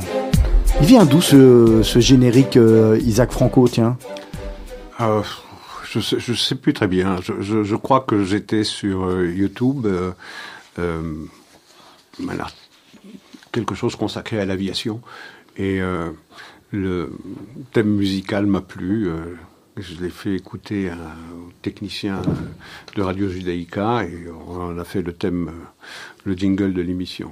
Voilà. C'est le même depuis. Euh, le non, c'est pas le même. le, premier, le premier thème musical, c'était un extrait de la symphonie pour orgue de Camille Saint-Saëns. Mhm. Euh, c'était les grandes orgues, d'ailleurs. Hein. Et depuis, euh, oui, je crois que ça fait au moins 15 ans que c'est euh, le générique musical de l'émission. Je vais rappeler le numéro de téléphone pour les auditeurs qui veulent appeler. C'est le 02 648 70 02 648 70 Peut-être, messieurs, bah, un, un votre meilleur euh, votre meilleur souvenir et après je vous demanderai votre votre plus mauvais euh, euh, souvenir de chercher l'erreur. Et je vous pose la même question à tous les trois même si on a interrompu on a interrompu on, on reviendra dessus après je sais pas qui veut qui veut commencer non, enfin c'est une question un petit peu difficile. Ça permettra à Isaac et à Gérard d'y penser pendant que je ne dis pas grand-chose. Non, je n'ai pas de particulièrement mauvais mauvais souvenirs de, dans l'émission. Quand je dis mauvais souvenirs, je veux dire par rapport à l'actualité, pas pas pas de l'émission du, ah, du, quotidien. Euh, non, il faudrait que j'y réfléchisse. En tout cas, le meilleur souvenir pour moi, c'est probablement la première, parce que c'était effectivement un challenge pour moi. J'étais assez nerveux et bon. on, on, vous a euh, pas senti nerveux, hein, pourtant. Hein vous vous sent bien bien détendu quand même. Non, mais je parle de la première émission. Oui, mais je me ah, à l'époque, peut-être. Enfin, en tout cas, intérieurement, alors, j'étais assez nerveux, donc euh, je m'en souviens euh, comme euh, une nouvelle naissance quelque part, enfin un nouveau challenge, donc c'était assez assez intéressant. le début de belle aventure. Moi, j'ai un, moi j'ai un très très beau souvenir, celui qui se dégage le plus dans toute cette actualité, dans ces à peu près 800 émissions qu'on a faites. c'est certainement celle du 6 décembre 2017 c'est la reconnaissance de Jérusalem par l'administration Trump, capitale de l'État d'Israël. Alors c'est euh, quelque chose qui m'a mis euh, la larme à l'œil. Là, j'ai pas pu euh, maîtriser mes émotions. Ça, je m'en rappelle très bien. D'habitude, je suis assez assez éloigné de mon propos, c'est-à-dire que j'essaye de, de, garder un ton égal, mais là, j'ai pas réussi. Là, j'ai pas réussi. C'était un moment. Vous savez, c'est très le juif est très dual je ne sais pas si on peut généraliser, mais il est très dual. Et on faisait ce commentaire la semaine dernière, d'ailleurs. On dit, euh, le juif a une soif inextinguible de reconnaissance. Et en même temps, il doit apprendre à ne pas être aimé. Parce que c'est ce que commande cet antisémitisme qui est systémique, qui a toujours existé, qui existera toujours. On ne se débarrassera jamais de ce mal-là. Ça, il faut se le mettre dans sa tête. Et donc, il y a quelque chose de contradictoire dans l'idée de cette soif de reconnaissance d'un côté et de l'autre ce besoin de s'affranchir de ce besoin de reconnaissance. Mais c'est vrai qu'au-delà de la raison, ce 6 décembre 2017, eh bien, j'ai eu le sentiment que justice était rendue. Voilà. Ce sentiment que justice avait enfin été rendue par la voix de la première puissance mondiale. Riche. Euh, euh, oui, alors. Euh, moi, je, je, pense que toute cette période a été pour moi vraiment un parcours enrichissant, un parcours agréable. Et euh, un élément qui me revient à l'esprit maintenant, c'était notamment un entretien que nous avions eu avec Isaac, avec Jacques Tarnero. Oui. Euh, parce que nous, nous, avions cumulé mon émission Rencontre et l'émission Chercher l'erreur. On a fait un mix et euh, on a fait deux saisons euh, d'émissions sur ce, sur ce thème, et qui était particulièrement intéressant et qui, qui, je crois, avait beaucoup plu à, à nos auditeurs. Oui, l'interview de Jacques Tanero sur un livre Israël, le nom de trop, dont je recommande la lecture à tous nos auditeurs d'ailleurs, un livre absolument remarquable. Et deuxième type d'élément intéressant, c'était la, la, euh, la, rencontre avec l'ambassadeur de Russie de l'époque. que nous avions été trouvés d'ailleurs chez lui, chez lui à la résidence, à l'ambassade de, Russie, avenue de Fray, et euh, qui nous a expliqué qu'il avait une, une épouse euh, euh, qui était d'origine juive. Il était assez flou pour dire. C'était c'était toujours un flou un flou artistique. Il y avait quelque chose de juif dans Mais on sentait qu'il avait il y avait une certaine forme d'émotion inhabituelle chez ce genre de personnage. Oui, et qu'on avait reçu ici à l'émission et à certains moments à certains moments, il s'était mis à chanter. Oui, oui, vous, en avez. J'allais juste rebondir moi sur l'intervention d'Isaac, parce que ça m'a permis de réfléchir un petit peu effectivement. Alors c'est vrai, effectivement, euh, la reconnaissance de Jérusalem comme capitale. Et ça m'a fait songer effectivement aussi aux accords d'Abraham, évidemment, parce que ça fait quoi 50 ans qu'on nous euh, rabat les oreilles avec le fait qu'on n'aura jamais la paix avec nos voisins arabes, tant que Hein, le conflit avec les Palestiniens ne sera pas résolu. Hein, c'est ce que nous expliquent depuis de nombreuses années des gens comme John Kerry, Barack Obama et beaucoup d'autres ici en Europe occidentale. Ben, ça a été la parfaite démonstration. Oui, de s'affranchir de, cette prise en otage de la normalisation d'Israël avec les États euh, arabes, tout temps que la question dite palestinienne n'était pas réglée. Et effectivement, les accords Abraham sont des accords absolument historiques, fondamentaux, même si l'actuelle administration américaine euh, de Joe Biden essaye d'en minimiser la portée et refuse d'ailleurs d'appeler ces accords Abraham par leur nom, par leur appellation consacrée. Accords Abraham, on parle simplement de normalisation. C'est pour ne pas accréditer euh, le prédécesseur de Joe Baba, de, Joe Biden. oui, le lapsus n'est pas tout à fait. Je crois que tout ce qu'il peut faire pour abattre Trump et le souvenir de Trump fait partie de cette, cette tactique. Un, mot parce que vous me, vous me tendez la perche. On, on est en train de parler de Trump. Euh, qui était ou qui est, euh, un, je sais pas, que, je voudrais bien votre avis à, tous les trois là-dessus, un, grand supporter et, un grand ami d'Israël et, des Juifs. Et là, pourtant, euh, euh il y, a, y, a, des faits qui fait qui sont assez décriés, notamment son son, son repas avec avec, je crois que c'est un suprémaciste blanc, sa rencontre avec avec Kenny West, etc. Je voudrais bien vous vous entendre. Est-ce que votre votre opinion de Trump à tous les trois aujourd'hui a, a, changé ou est-ce que vous êtes toujours euh, euh, par rapport par, par, partisan, c'est pas partisan, mais c'est c'est pas le bon mot. Non, c'est pas, le bon mot. Je, le mot, vous trouver le mot exact, mais. Euh, C'est-à-dire que le regard que nous avons porté sur cette administration Trump, à chaque fois que nous avons eu à commenter une de ses sorties, euh, on s'est commandé de ne pas s'intéresser à, à l'homme, parce que il, a des travers assez, euh, assez évidents. C'est un personnage euh, tout à fait euh, hétérodoxe euh, qui échappe au moule politique euh, traditionnel. Et on s'est intéressé aux faits, à sa politique en général.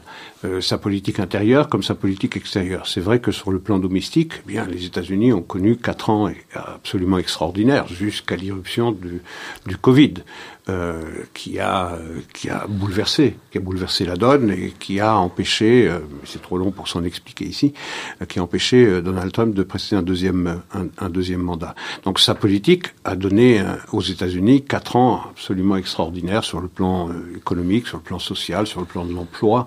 Euh, sur le plan de la protection des frontières nationales, également le fait que les États-Unis n'ont pas été impliqués dans une guerre extérieure depuis très longtemps, pendant toute la durée d'un mandat.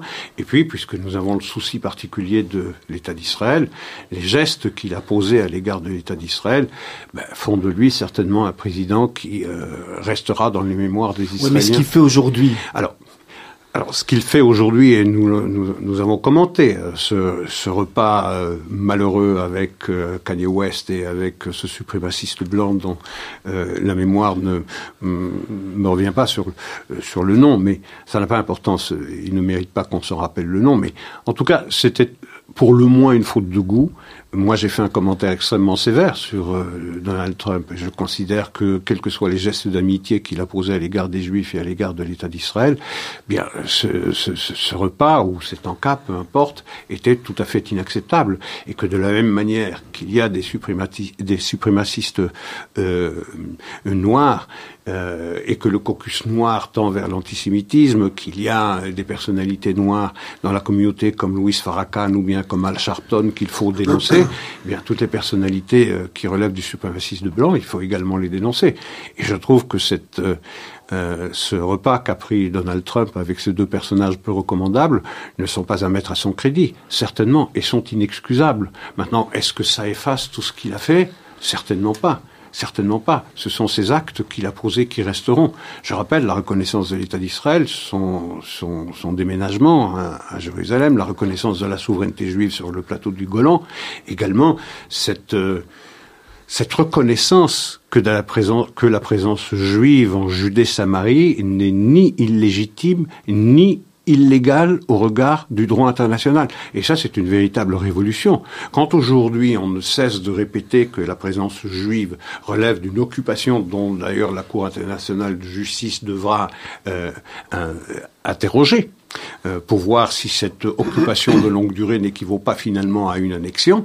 Euh, je veux dire, c'était un sacré pavé dans la mare euh, qu'a posé l'administration de l'administration Trump et plus particulièrement son secrétaire d'État Mike Pompeo. Oui, effectivement, euh, Trump a été une voix discordante dans le, consensus généralisé qu'il y avait à l'époque sur la situation euh, d'Israël et des Palestiniens. Euh, donc il a évité de parler d'occupation, ce qui est toujours mis en avant euh, par les, États euh, européens, euh, par le, les, syndicats, par BDS, etc. Dès qu'on parle de Judée-Samarie, on parle de Cisjordanie occupée, qui pour moi est une, horreur. Hein. Donc il a eu le mérite de changer de paradigme à ce niveau. C'est un personnage hors norme. Je pense qu'on n'a pas envie d'être son ami, mais je crois qu'il faut constater les effets euh, positifs de sa présidence, à l'égard notamment de l'État d'Israël, qui en avait bien plus que besoin dans l'état actuel, après une présidence, double présidence d'Obama, hein, avec après le risque d'avoir eu une certaine Hillary Clinton qui aurait pu lui succéder. Et à ce propos, je ferai une petite petite euh, euh, petite parenthèse, euh, on a parlé de Trump avec des dossiers classifiés qu'il avait emportés avec lui. Il s'avère que maintenant Biden, on retrouve un peu partout des dossiers classifiés, ça se balade comme ça. Et on oublie, on oublie de mentionner que Hillary Clinton, avait une confusion entre ses ordinateurs personnels et les, ordinateurs professionnels, notamment au niveau des documents classifiés, ce qui était un risque de fuite. Et euh, on a mis évidemment un, euh, un éteignoir très rapidement là-dessus pour éviter de, de, de l'accabler. Alors je crois qu'il y a encore ici encore un deux poids deux mesures qu'il faut dénoncer et je crois que l'émission Chercher l'erreur est, là pour ça. Alors Richard Loeb, je ne vais pas vous interroger sur la même question parce qu'on on a déjà eu deux réponses, mais, mais, mais je ne sais pas si vous avez remarqué qu'on est parti de l'antisémitisme et d'Israël et qu'on glisse vers les États-Unis, ce qui est également un de vos terrains de prédilection. Est-ce qu'on peut faire un, un parallèle Est-ce qu'on peut faire un lien entre Israël et les États-Unis pour, Pourquoi aussi finalement on doit parler autant des, États-Unis dans, cette émission Chercher l'erreur? Qu'est-ce qui fait que, que, ça nous intéresse, que, que ça intéresse tellement les auditeurs? Non, parce qu'effectivement, je pense qu'il y a une, euh, forte polarisation hein, du débat politique aux États-Unis. On voit le Parti démocrate qui a véritablement. Euh, oui, mais les États-Unis, c'est loin de chez nous. On aurait pu parler, au lieu de prendre des États-Unis, vous auriez pu parler de l'Europe, de la France, de, bah, de la Chine, de la Corée. Là, ici, on, parle, on, parle, souvent de la Chine. Non, non, mais je veux dire essentiellement chercher l'erreur. Les, les, sujets principaux, vous me dites si je me trompe, hein, l'antisémitisme, Israël, c'est la même chose que l'antisémitisme, et les États-Unis. Est-ce qu'il y a un lien je ne sais pas s'il y a un lien entre l'antisémitisme et, euh, euh, les États-Unis, je ne pense pas. Mais je dis simplement pourquoi est-ce qu'on s'intéresse particulièrement, en tout cas moi à titre personnel, hein, Isaac répondra euh, à, son, titre également. Non, je crois qu'il y a une immense polarisation de la vie politique aux États-Unis. Hein. Le Parti démocrate a viré véritablement vers l'extrême gauche. Hein. Tout le mouvement wokiste dont parlait et dénonçait Isaac il y a quelques instants, eh il est né, si je puis dire, presque dans ce Parti démocrate. Et on a vu effectivement avec Trump, Trump a symbolisé effectivement, euh, euh, peut-être qu'on peut faire un parallèle, parce que Trump serait une espèce de, de, de, juif américain, enfin juif au sens où il, a, il a, été la cible d'une telle détestation euh, des médias, de la big tech, du Parti démocrate. Bon, peut-être que là, il y a peut-être un lien à faire, mais en tout cas, nous, on a essayé de se dénoncer un petit peu ce double standard dont parlait euh, Gérard, qui n'a pas cessé d'exister depuis euh, l'arrivée de Trump au pouvoir. Hein. Il y a toute une série de scandales. Il y a le, le hoax, hein, le, le, le, soi-disant, la soi-disant collusion, avec, la Russie. Il y a le fils de Hunter Biden, hein, qui, on sait très bien, était totalement corrompu avec l'Ukraine, la Chine et d'autres pays.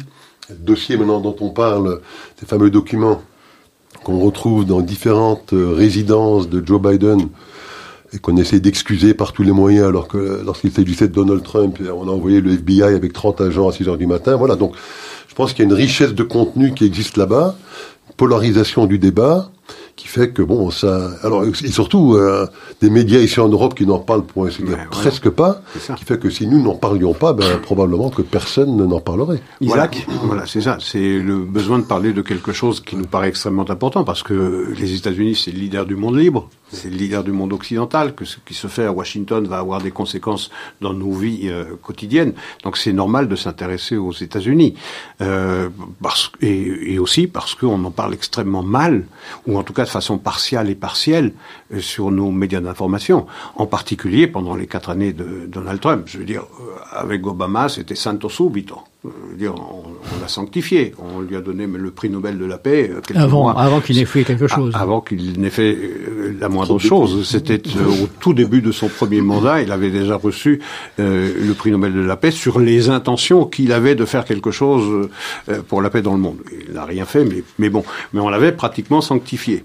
Et lorsqu'est arrivé Donald Trump pour voler, entre guillemets, voler la victoire, une Clinton qui était promise à une victoire facile, eh bien, les haines se sont déchaînées et on a perdu tout sens de l'objectivité, tout sens de la réalité.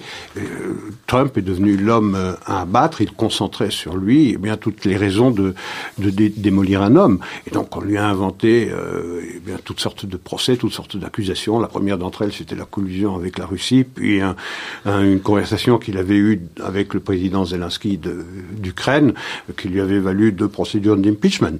Donc, il nous a paru intéressant de, gratter cette espèce d'obsession anti, euh, anti-Trump. Et en réalité, elle préfigurait quelque chose de plus important et de plus profond. C'est-à-dire que la démocratie n'est légitime qu'à partir du moment où un parti l'emporte. Et que lorsque l'autre parti euh, sort vainqueur des urnes, eh bien, il est peut-être légalement élu, mais il est illégitime. Et c'est l'illégitimité qui a frappé euh, l'élection de Donald Trump on le voit aujourd'hui encore en Israël. On le voit en Israël, cette espèce de, cette espèce de, de, révolte euh, qu'il y a dans une partie seulement de la population israélienne contre le nouveau gouvernement euh, qui a été euh, récemment constitué. il y a des menaces à l'ordre public, il y a un appel à la violence, il y a un appel au soulèvement généralisé de la part de, de ténors de l'opposition qui estiment que si la victoire de la actuelle coalition en Israël est légale sur un plan euh, stricto sensu, mais qu'elle manque de légitimité. Donc il y a quelque chose qu'on retrouve à, peu près partout. On l'a vu en Italie avec l'élection de Meloni, de Fratelli d'Italia. C'est-à-dire que dès que quelqu'un qui n'appartient pas au prétendu camp du bien l'emporte, eh bien, euh, la démocratie est en danger. Il y a un danger fasciste. Et on en a vu les prémices euh, aux États-Unis, particulièrement avec l'élection de Donald Trump, parce qu'il y a eu un déchaînement absolu de haine au quotidien au quotidien. Je me rappelle, pour Donald Trump, on a demandé, euh, on a demandé l'application du, du 25e amendement, c'est-à-dire l'incapacité du président à exercer ses fonctions. On demandait à ce qu'un psychiatre puisse l'examiner, mais jamais aucune de ces demandes ne pèse sur Joe Biden, qui est lui pourtant manifestement atteint de sénilité accélérée. Euh, on a vu le traitement qu'évoquait tout à l'heure Richard à propos de l'affaire des documents euh, classifiés qui se trouvaient à Mar-a-Lago en, Floride, qui l'objet d'un raid du, FBI, 30 hommes à 6 heures du matin quand même, euh, et le double standard qui frappe exactement la même affaire qui touche maintenant Joe Biden. Euh, ça se trouve dans son garage, ça se trouve dans sa résidence privée, ça se trouve également dans son think tank à l'université de Pennsylvanie, qui est, euh, cela dit en passant, financé par la Chine, à concurrence de plusieurs dizaines de millions de dollars, et que ces documents ont pu être lus par des puissances étrangères, puisqu'un certain nombre de documents sont classifiés top secret, c'est-à-dire le niveau de classification le plus élevé. Donc il nous a paru intéressant, et il nous paraît toujours intéressant de s'intéresser aux États-Unis, d'abord parce qu'on s'y intéresse mal ici, et ensuite du fait de l'importance des États-Unis dans notre vie quotidienne. Isaac, alors je vais vous poser une question que les auditeurs se posent certainement vous concernant. Où allez-vous chercher vos informations? Ah, moi, je croise des informations. C'est-à-dire, je, Maurice Blimoum le disait, c'est beaucoup d'heures de préparation de l'émission. C'est à peu près 25 heures de préparation par, par, par semaine pour une heure. Mais si on veut avoir quelques crédits, un peu de crédibilité, il faut avoir une, une réflexion qui repose sur beaucoup de travail, bien sûr. Alors, il y a beaucoup de journaux américains qui soit conservateur ou qui soit progressiste. Il faut entendre euh, la les deux sons de cloche, les deux sons de cloche, euh, et, et, confronter ces, ces, ces, ces, deux récits et essayer de réfléchir et d'en tirer euh, sa propre opinion.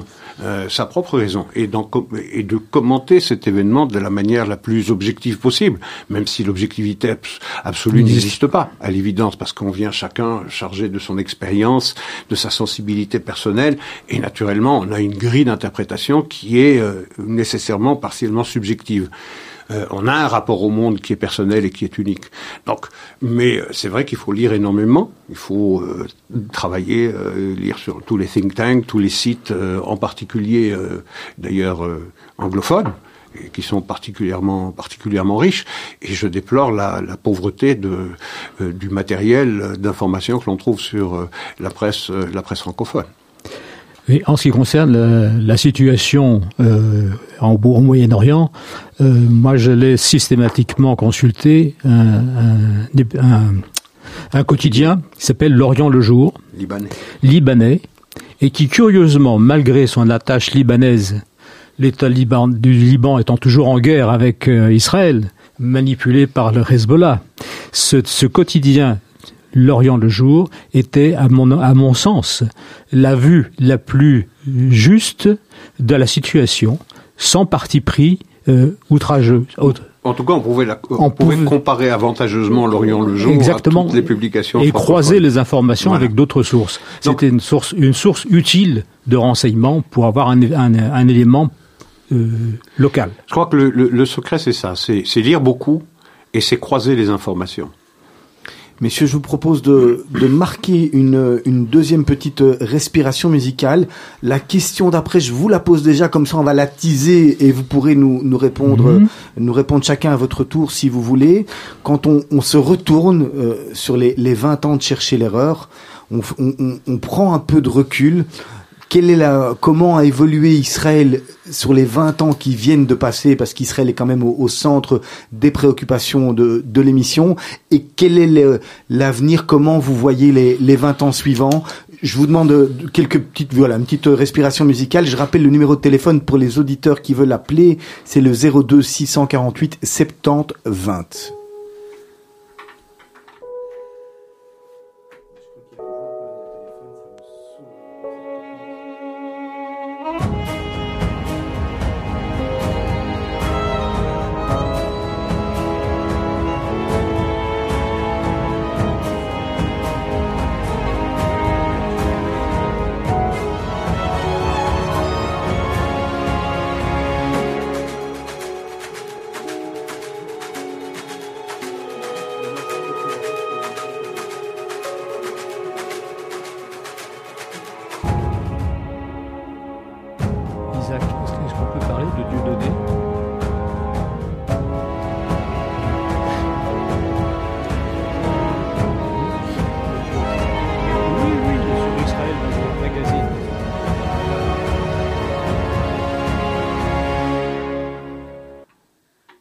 Chercher l'erreur, euh, deuxième partie de ces, de ces 20 ans, deuxième partie de cet anniversaire ô combien important euh, pour l'émission que vous faites et, et, pour Radio Judaïka, parce que finalement, euh, nous avons la chance de, de, vous avoir ici, Isaac Franco.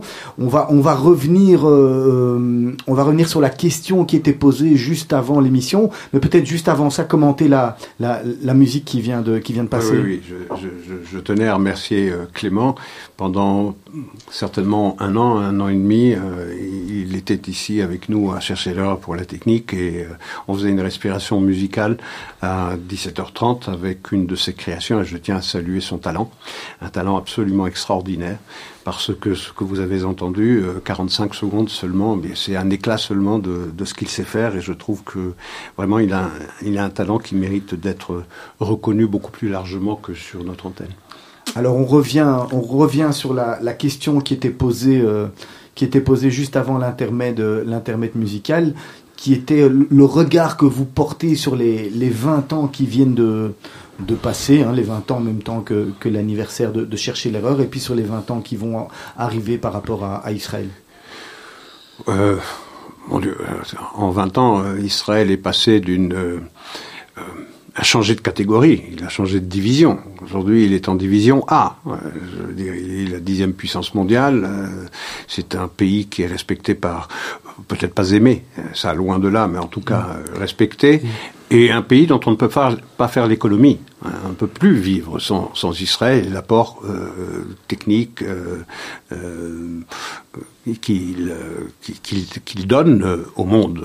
Quand, quand je dis technique, c'est technologique, les nouvelles technologies, mais également l'épuration des eaux usées sur le plan de l'agriculture. c'est un pays qui a changé de braquet, manifestement.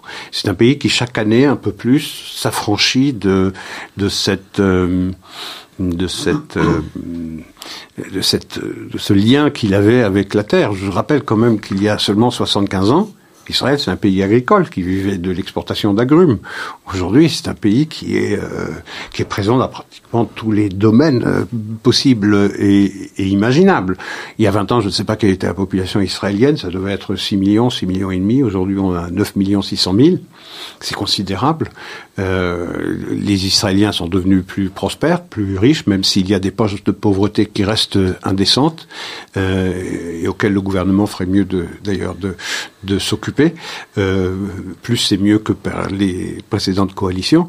Mais il reste pas moins qu'aujourd'hui, Israël est un pays prospère et que c'est une gageure, un défi que le pays a relevé parce que tout ce temps, jusqu'aux accords Abraham, et même encore aujourd'hui, euh, eh bien, c'est un pays qui vit euh, entouré de, d'ennemis déclarés, à commencer par les, par les Palestiniens. Euh, et malgré cela, ou à cause de cela, je ne sais pas très bien, c'est peut-être euh, un aiguillon, c'est peut-être quelque chose qui a poussé Israël à s'affranchir de sa propre euh, réalité géographique. Euh, eh bien, euh, Israël a réussi en même temps à repousser ses ennemis, à se prémunir de toutes les menaces qui pèsent sur lui, et, à croître et à prospérer, et à devenir indispensable aux yeux du monde. C'est pas un hasard aujourd'hui les accords Abraham. Si aujourd'hui, euh, eh bien, les pays arabes les uns derrière les autres, et il y en aura d'autres qui vont suivre. Vous allez voir, le gros lot naturellement, ce sera l'Arabie Saoudite. Mais euh, s'ils en viennent à se rapprocher d'Israël, à normaliser leurs relations avec Israël, à ne plus considérer Israël comme un ennemi, c'est parce qu'ils ont considéré qu'Israël est un élément essentiel pour leur propre progrès, pour leur propre euh, avenir, et que la question palestinienne ne doit pas entraver ce rapprochement. C'est ça euh, la puissance des accords, euh, des accords Abraham. Donc l'État d'Israël est un État infiniment plus puissant aujourd'hui. Il y a toujours une menace existentielle qui pèse sur lui, naturellement, c'est la menace nucléaire euh, iranienne, qu'on ne prend pas vraiment très au sérieux ou pas suffisamment au sérieux dans les chancelleries occidentales, en particulier dans l'administration Biden et la chancellerie européenne. Mais il y a on le voit aujourd'hui en Israël, un danger qui me semble plus important encore que cette menace existentielle, euh, que la menace existentielle portée par l'Iran, c'est la menace de la désunion. Euh, et il faut euh, revenir à, la raison. Euh, qu'il y ait des désaccords dans la société civile israélienne, ma foi, c'est le lot de toutes les démocraties. Mais il faut qu'elle s'exprime dans le cadre de la loi. Et lorsqu'on appelle à la désobéissance civile et au soulèvement, c'est quelque chose qui me fait craindre pour l'avenir de l'État d'Israël. Messieurs, même, même commentaire sur les 20 ans passés d'Israël et les 20 ans futurs je crois que Isaac a bien synthétisé les dernières 20 années. Hein. Effectivement, je crois qu'on est maintenant un poids lourd. Hein. On est peut-être venu de la catégorie poids léger. Pour prendre une image euh, boxe. de la boxe, on est maintenant peut-être pas dans les poids lourds, mais disons dans les poids moyens, disons. Allez, pas. Euh, je rajouterais aussi, euh, ce n'est pas uniquement dans la technologie hein, qu'Israël brille. je crois que dans le domaine humanitaire, on a vu souvent Israël de tous les maux hein, vis-à-vis euh, des populations euh, palestiniennes. Mais enfin, quand on regarde l'Afrique aujourd'hui, il ne passe pas un jour euh, sans qu'on voit des interventions de toute une série d'ONG israéliennes qui sont extrêmement actives, pas qu'en Afrique, mais beaucoup en Afrique, pour aider des jeunes enfants qui nécessitent des interventions chirurgicales très lourdes les, infrastructures locales ne sont pas capables de fournir, qu'ils les font venir en Israël, qu'ils les sauvent, qu'ils les protègent, qu'ils les renvoient en Afrique. Enfin, il y a des, organisations humanitaires israéliennes tout à fait remarquables qui font briller ce pays dans le monde entier. Je pense qu'il faut euh, souligner euh, ce point. Puis un deuxième point, je crois effectivement, c'est l'adversité hein, qui force parfois à, créer des, technologies qui, finalement, bizarrement, donnent à Israël un poids dans le monde euh, qui est clairement disproportionné par rapport à, sa taille, géographique et à son poids démographique. Hein, effectivement, lorsqu'on est attaqué de toutes parts, on est obligé de faire preuve d'innovation, euh, de génie euh, dans tous les domaines. Et c'est bien ça, effectivement, qui leur a. Mais c'est ça qui est important, c'est que Israël, les Israéliens, les Juifs, ne s'installent pas dans la posture de victime. Au contraire, ils veulent s'arracher de cela. Euh, ils veulent démontrer qu'ils sont tous sauf des victimes, qu'ils sont créateurs de destin créateurs de leur propre destin. Et c'est ça qui est extraordinaire, c'est qu'aujourd'hui on se vautre dans un statut de victime. On cherche ce statut de victime. On cherche à être distingué comme victime d'entre les victimes. Au contraire, les Israéliens font tout le contraire. Tout le contraire. Eux, ils s'ingénient à, à échapper à ça, à, échapper à, à la logique à échapper à ce que, euh, à la fin, qu'il le serait réservé à toute autre nation qui serait menacée comme comme l'État d'Israël. Et tous les dangers qui pèsent sur l'État d'Israël euh, servent en effet d'aiguillons servent en effet d'aiguillons pour permettre à Israël eh bien, de, de relever tous les défis et de les relever euh, avec succès. Oui, je, je, pense que Israël est observé à travers un, un prisme déformant. Et ça, ça, dure depuis 20 ans, ça va continuer peut-être encore 20 ans. Sûrement. Mais on, on met l'accent systématiquement sur la traque des terroristes, en oubliant de dire que ces terroristes ont déjà agi, ont déjà tué des personnes, euh, blessé d'autres personnes, etc. Mais c'est l'aspect policier, sécuritaire, qui est mis en avant. On met beaucoup moins en avant l'aspect euh, euh, humanitaire, notamment dans le cas de crise, je pense, je pense à Haïti, Mhm. Je, je, pense à, à toutes, toutes les, les, grandes crises humanitaires où Israël a été le premier à envoyer les premières équipes euh, hôpitaux de campagne. Formés, euh, formés malheureusement, malheureusement, je dirais qu'ils doivent être formés. Et qui le, le, quotidien d'Israël avec euh, notamment Magen David Adom. Voilà, ils sont, ils sont drillés au, au top. Et, et ça, on n'en parle pas. On, a même prétendu, du côté palestinien, que Israël euh, utilisait cette faculté de se rendre sur, sur place le plus vite possible pour faire du trafic d'organes humains. Vous voyez un peu la, la, la perversion. La perversion, c'est quelque chose d'épouvantable. Et je crois que c'est la guerre contre cette perversion qu'il faut améliorer encore pour attirer l'attention des pays du, du, monde entier, qui nous observe toujours avec ce prisme déformant, pour dire attention, ce que vous voyez, ce que vous, on vous décrit, ce n'est pas la réalité. La réalité, c'est ça, ça et ça. C'est ça, chercher l'erreur. Chercher l'erreur. Alors pour parler des 20 années à venir, moi j'avais juste un autre commentaire. Effectivement, ce, ce, ce problème, ce risque de désunion, euh, cette fracture qui existe entre ce monde religieux, qui a une démographie effectivement euh, qu'on peut qualifier de presque galopante, et le monde euh, les plus séculier hein, de Tel Aviv, donc Jérusalem versus Tel Aviv, effectivement. Je vous, je vous interromps, messieurs, nous avons, nous avons un appel. Allô, bonjour bon, Bonjour, bonjour, bonjour, ici Paul Cavalias. Voilà, une voix qu'on euh, connaît bien. J'écoute avec euh, beaucoup d'intérêt cette émission très, vraiment très, très, très, euh, très euh, lumineuse. Et je voudrais dire que vous m'entendez? Oui, mais on vous entend, on vous écoute, Paul. Voilà, j'ai la chance de connaître Isaac Franco depuis notre adolescence. Et son intelligence remarquable m'a toujours fasciné. Mais en dehors de cela, il est de loin le meilleur analyste politique que je connaisse dans ce pays. L'émission Chercher l'erreur, eh ben, elle porte bien son nom car elle dépiste tous les lieux communs et les erreurs qui se disent et se répètent dans l'ensemble des médias belges et européens. Bravo. Euh, et il faut dire aussi que euh, Gérard et, Richard Laube lui lui donnent euh, le chant de façon de façon remarquable. Quoi. Et voilà, bravo à, à, à l'émission. Euh, je suis un fervent auditeur et j'ai la chance d'écouter Isaac, même en dehors de ses émissions, est toujours très, très passionnant. Merci, merci Paul. Ma modestie merci. souffre beaucoup aujourd'hui. Ah, 20 ans, ouais, 20 ans, ça se fait. Hein. Tu, tu, tu, le mérites, tu mérites d'être mieux connu euh, et on aimerait euh, et, plus connu encore et de façon plus universelle euh, et contentante dans d'autres cercles également. Merci Paul. Voilà, merci Paul Cavadias. Je rappelle aux auditeurs le 02 648 720. On va reprendre peut-être l'analyse que vous étiez occupé. Oui, alors, euh, je voulais surtout saluer la fille de Paul, hein, qui est une chanteuse remarquable que j'écoute souvent. Oui, je vous l'accorde. Tout à fait. Euh, non, alors je disais qu'effectivement, bon, moi le risque que je vois, effectivement, c'est cette désunion, ce risque de, de rupture éventuelle entre ce monde religieux.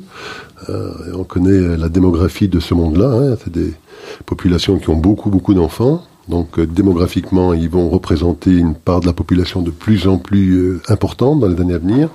Ce monde séculier, euh, qui évidemment a une logique plus proche de la nôtre ici en Europe. Enfin voilà, donc on sent quand même que c'est tendu, c'est ces deux mondes différents avec des, des logiques très très différentes qui voient. Ça, donc voilà, et, ça comment on va gérer ça, Isaac Franco, est-ce que, est-ce que justement les religieux dont dont dont, dont parle Richard Laube et qui effectivement euh, numériquement euh, seront de, de plus en plus euh, nombreux Est-ce que c'est quelque chose qui vous fait peur ou finalement vous avez plus peur des, des, des partis islamistes qui sont rentrés dans, dans le gouvernement d'Israël, dans le dernier gouvernement?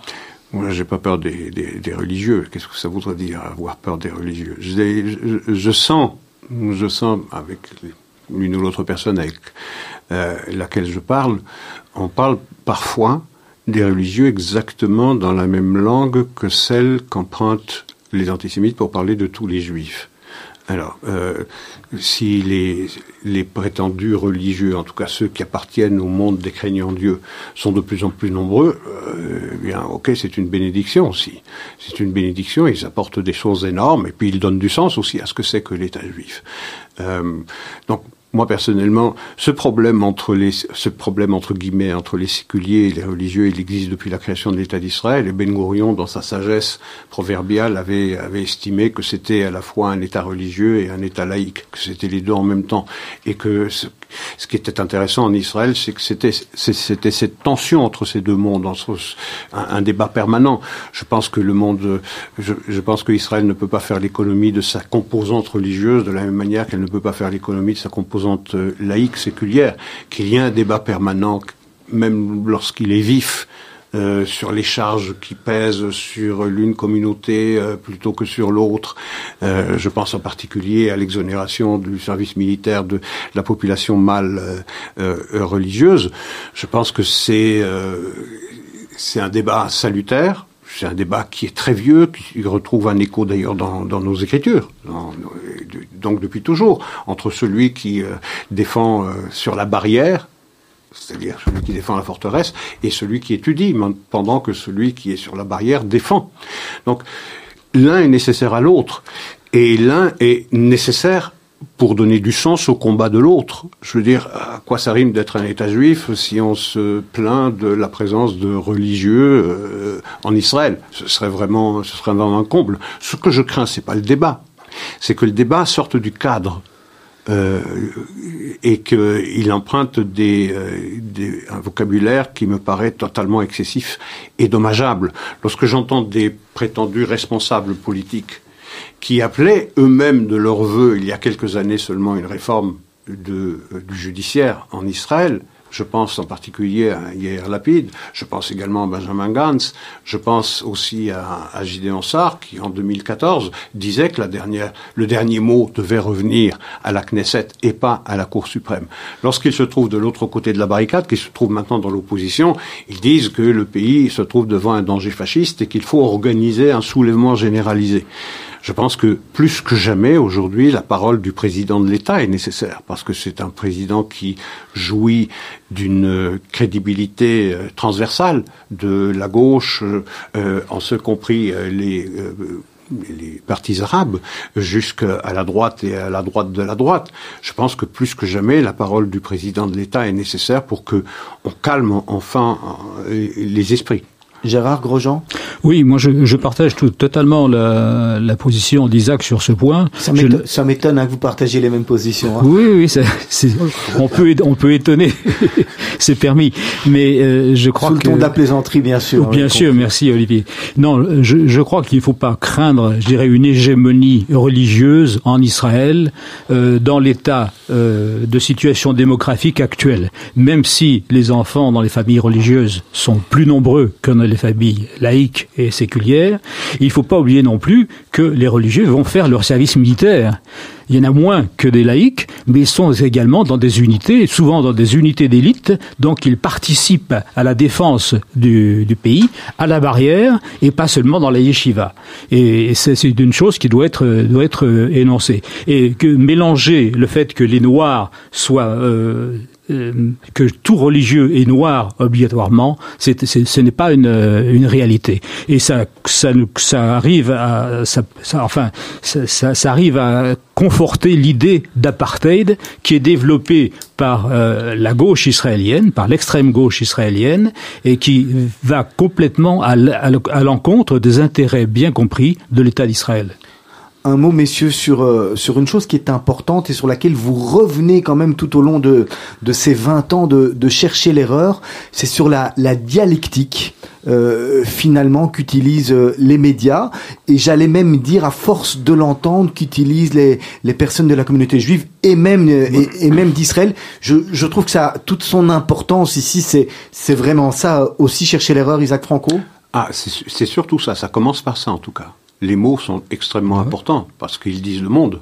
Selon que vous utilisiez les bons mots, euh, vous avez une bonne représentation du monde. Lorsque vous utilisez des mots qui sont euh, qui sont chargés euh, ou qui sont erronés ou qui sont faux, eh bien vous donnez une fausse image du monde. Donc on est extrêmement soucieux d'employer les mots les plus les plus factuels et les plus les plus objectifs possibles. C'est vrai que la terminologie est importante. Euh, on le fait souvent d'ailleurs sur Radio Judaïka et vous, euh, au premier chef, vous en êtes le responsable. Euh, c'est de veiller à utiliser les mots qui conviennent. Lorsqu'on parle de Judée-Samarie, il convient de dire Judée-Samarie et il convient pas de dire Cisjordanie, parce que à partir du moment où vous dites Cisjordanie, vous rattachez cette terre à la Jordanie. Comment, vous expliquez, je vais parler d'un de nos confrères sans le citer, hein, mais comment vous expliquez que certains de, de nos confrères vont utiliser justement, par exemple, le mot Cisjordanie, on, on y a télévision. Euh, oui, euh, on peut la citer, c'est I24. Hein, mais, voilà, je vous laisse le faire. je, je, le fais volontiers. Euh, mais ça, alors, je pense que c'est une erreur énorme, cela, parce que ce terme-là, vous savez quoi, jusqu'en 1948, jusqu'en 1948 et l'occupation de la Judée-Samarie l'occupation illégale de la Judée-Samarie par, le royaume de Transjordanie, mmh. on parlait de Judée-Samarie et de Judée-Samarie exclusivement. Dans tous les traités, dans tous les textes officiels, on parle de Judée-Samarie. Et il a suffi de 19 ans d'occupation illégale par la Transjordanie de la Judée-Samarie pour qu'on arabise le mot. C'est dire la gourmandise qu'a le monde à déjudaïser une terre. Parce que Judée, Judéen, Juif, tout ça c'est la même racine philologique. Mais à partir du moment où vous dites Cisjordanie, ben, vous arabisez la terre. Donc vous effacez le lien qu'il y a entre le peuple juif et la terre de Judée-Samarie. Ça ne veut pas dire que sur un plan politique, il ne faudra pas parvenir à un compromis territorial. Je ne préjuge pas de cela. Mais il faut dire les choses telles qu'elles sont. Cette terre, c'est le berceau du peuple juif. Cette terre, elle est essentiellement historiquement juive, qu'il faudra peut-être dans un avenir plus ou moins lointain euh, concéder une partie pour la naissance d'un, je ne sais pas, quelque chose qui ressemblerait à un État euh, palestinien. Je n'en sais rien, je ne vais pas préjuger de l'avenir, mais je sais une chose, c'est que les mots ont leur importance. Vous ne pouvez pas dire Cisjordanie pour Judée-Samarie. Vous ne pouvez pas dire Jérusalem-Est pour les quartiers orientaux de Jérusalem, parce que lorsque vous dites Jérusalem-Est, vous suggérez l'idée qu'il existe une municipalité qui s'appelle Jérusalem-Est. La fameuse ville Sheikh Jarrah, hein, dont c'est dont c'est pas le.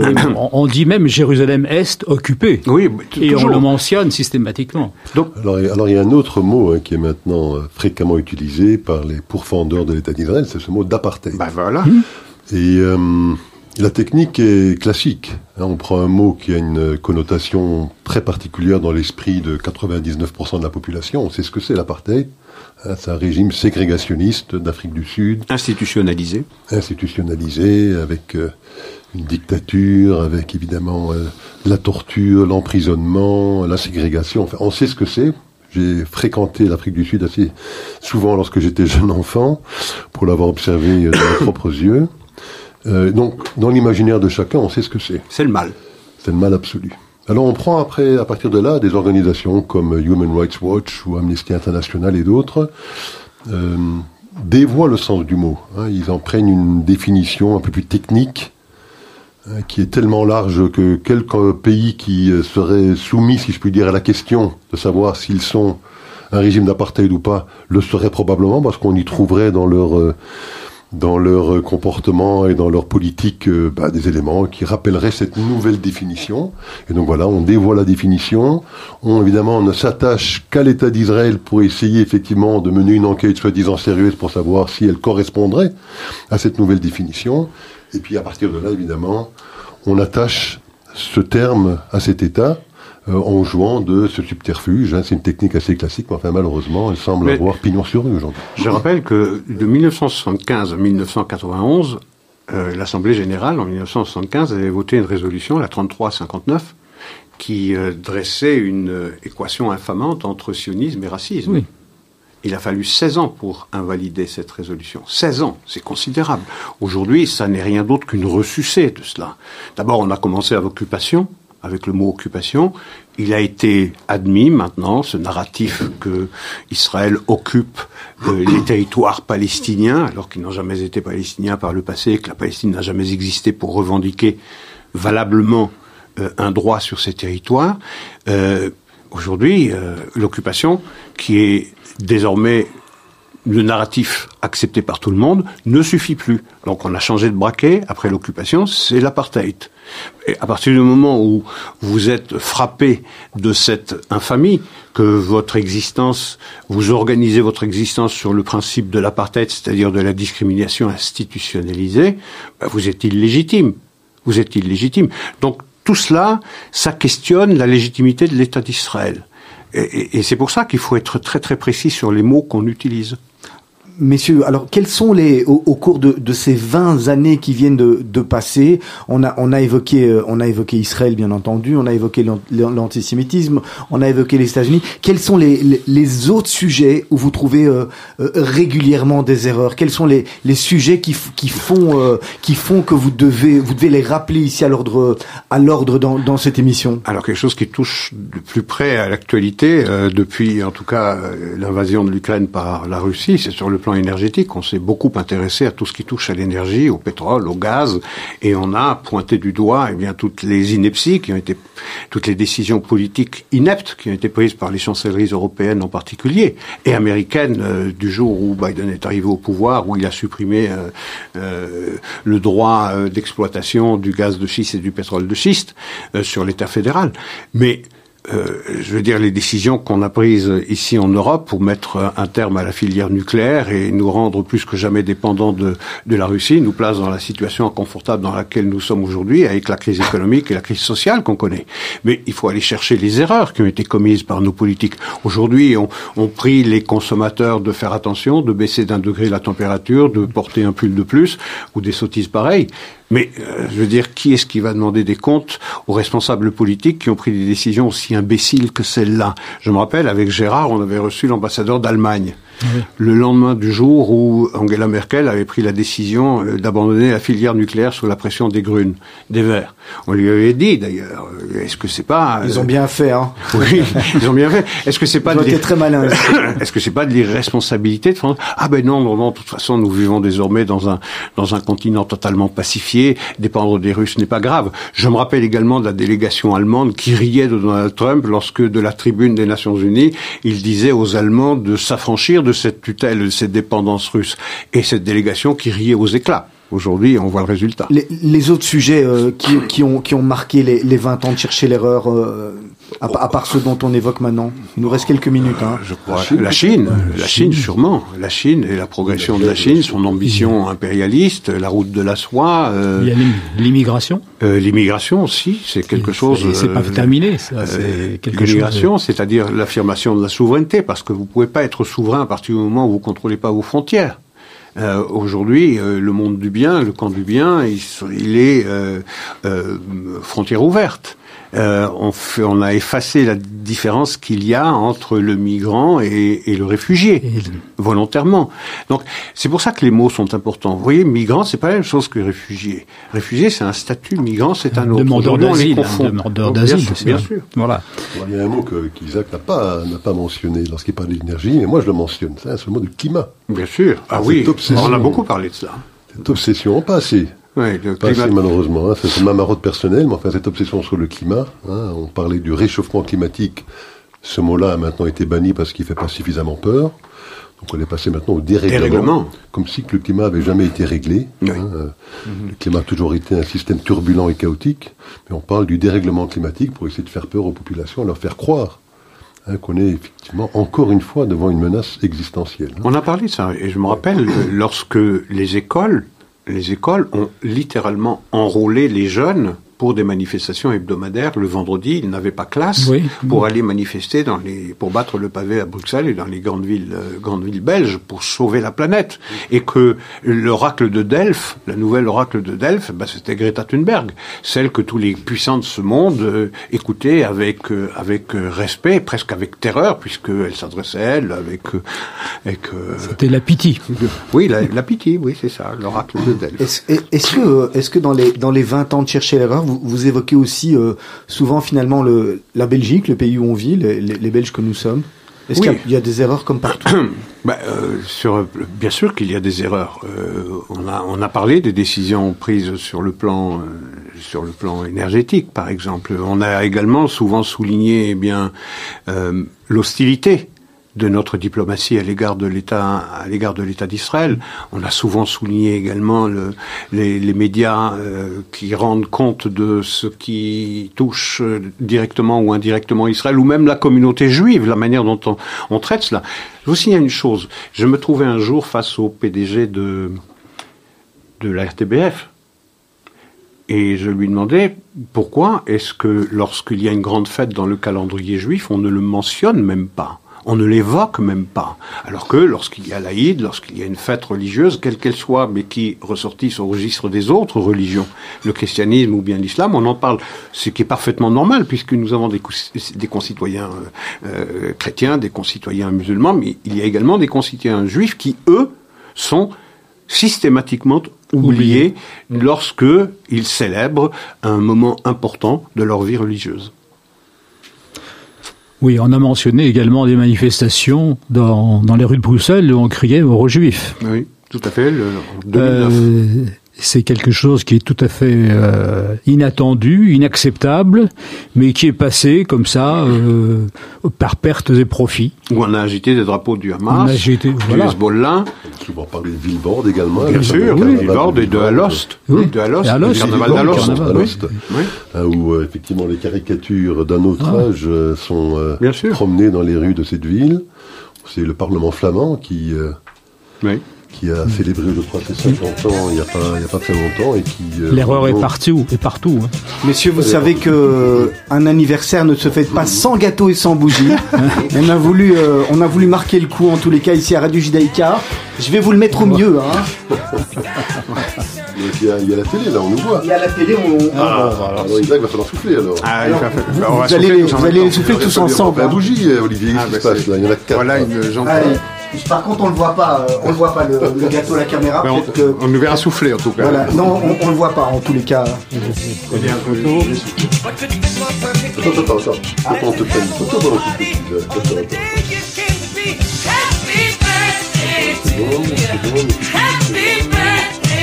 On est vraiment Voilà. Les 20 ans de l'émission. Euh, merci pour cette attention. Merci, à, merci encore une fois à, à, vous, euh, Olivier. juste un mot pour dire que euh, Maurice Blibaum et moi, avec, avec qui je dirige les, les, programmes de Radio Judaïka, sommes honoré de vous avoir euh, tous ici dans le studio. On est fiers d'avoir une émission comme celle à Radio Judaïka. Pour les personnes qui pensent que c'est une émission de parti pris, Maurice l'a dit, ce n'est pas vrai. C'est une émission qui est factuelle. C'est important et on donne ici euh, toutes les, les, tendances et toutes les opinions. Alors vous avez une opinion aujourd'hui, demain il y en aura une autre avec une autre émission. C'est important à signaler. On vous souhaite bonne continuation. On vous souhaite d'être encore avec nous dans les 20 prochaines années. Merci à tous. Euh, et à tout un, un, dernier mot de conclusion, Isaac. Oui, un dernier mot de conclusion.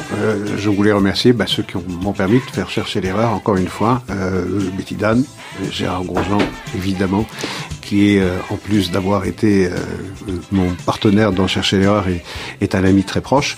Euh, et puis Richard, Richard, bien sûr, euh, avec lequel j'ai développé une relation de, respect et, d'amitié euh, également. Je l'en remercie, sans oublier euh, Jim Moskowitz, parce qu'il a animé avec moi Chercher l'erreur pendant plus de deux ans. Merci, Merci encore à tous les auditeurs et à leur fidélité. D'ici quelques instants, vous allez retrouver le grand journal présenté par Asley Santoro.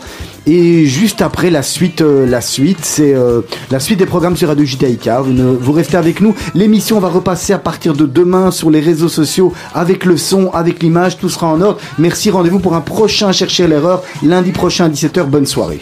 Voilà, bonsoir.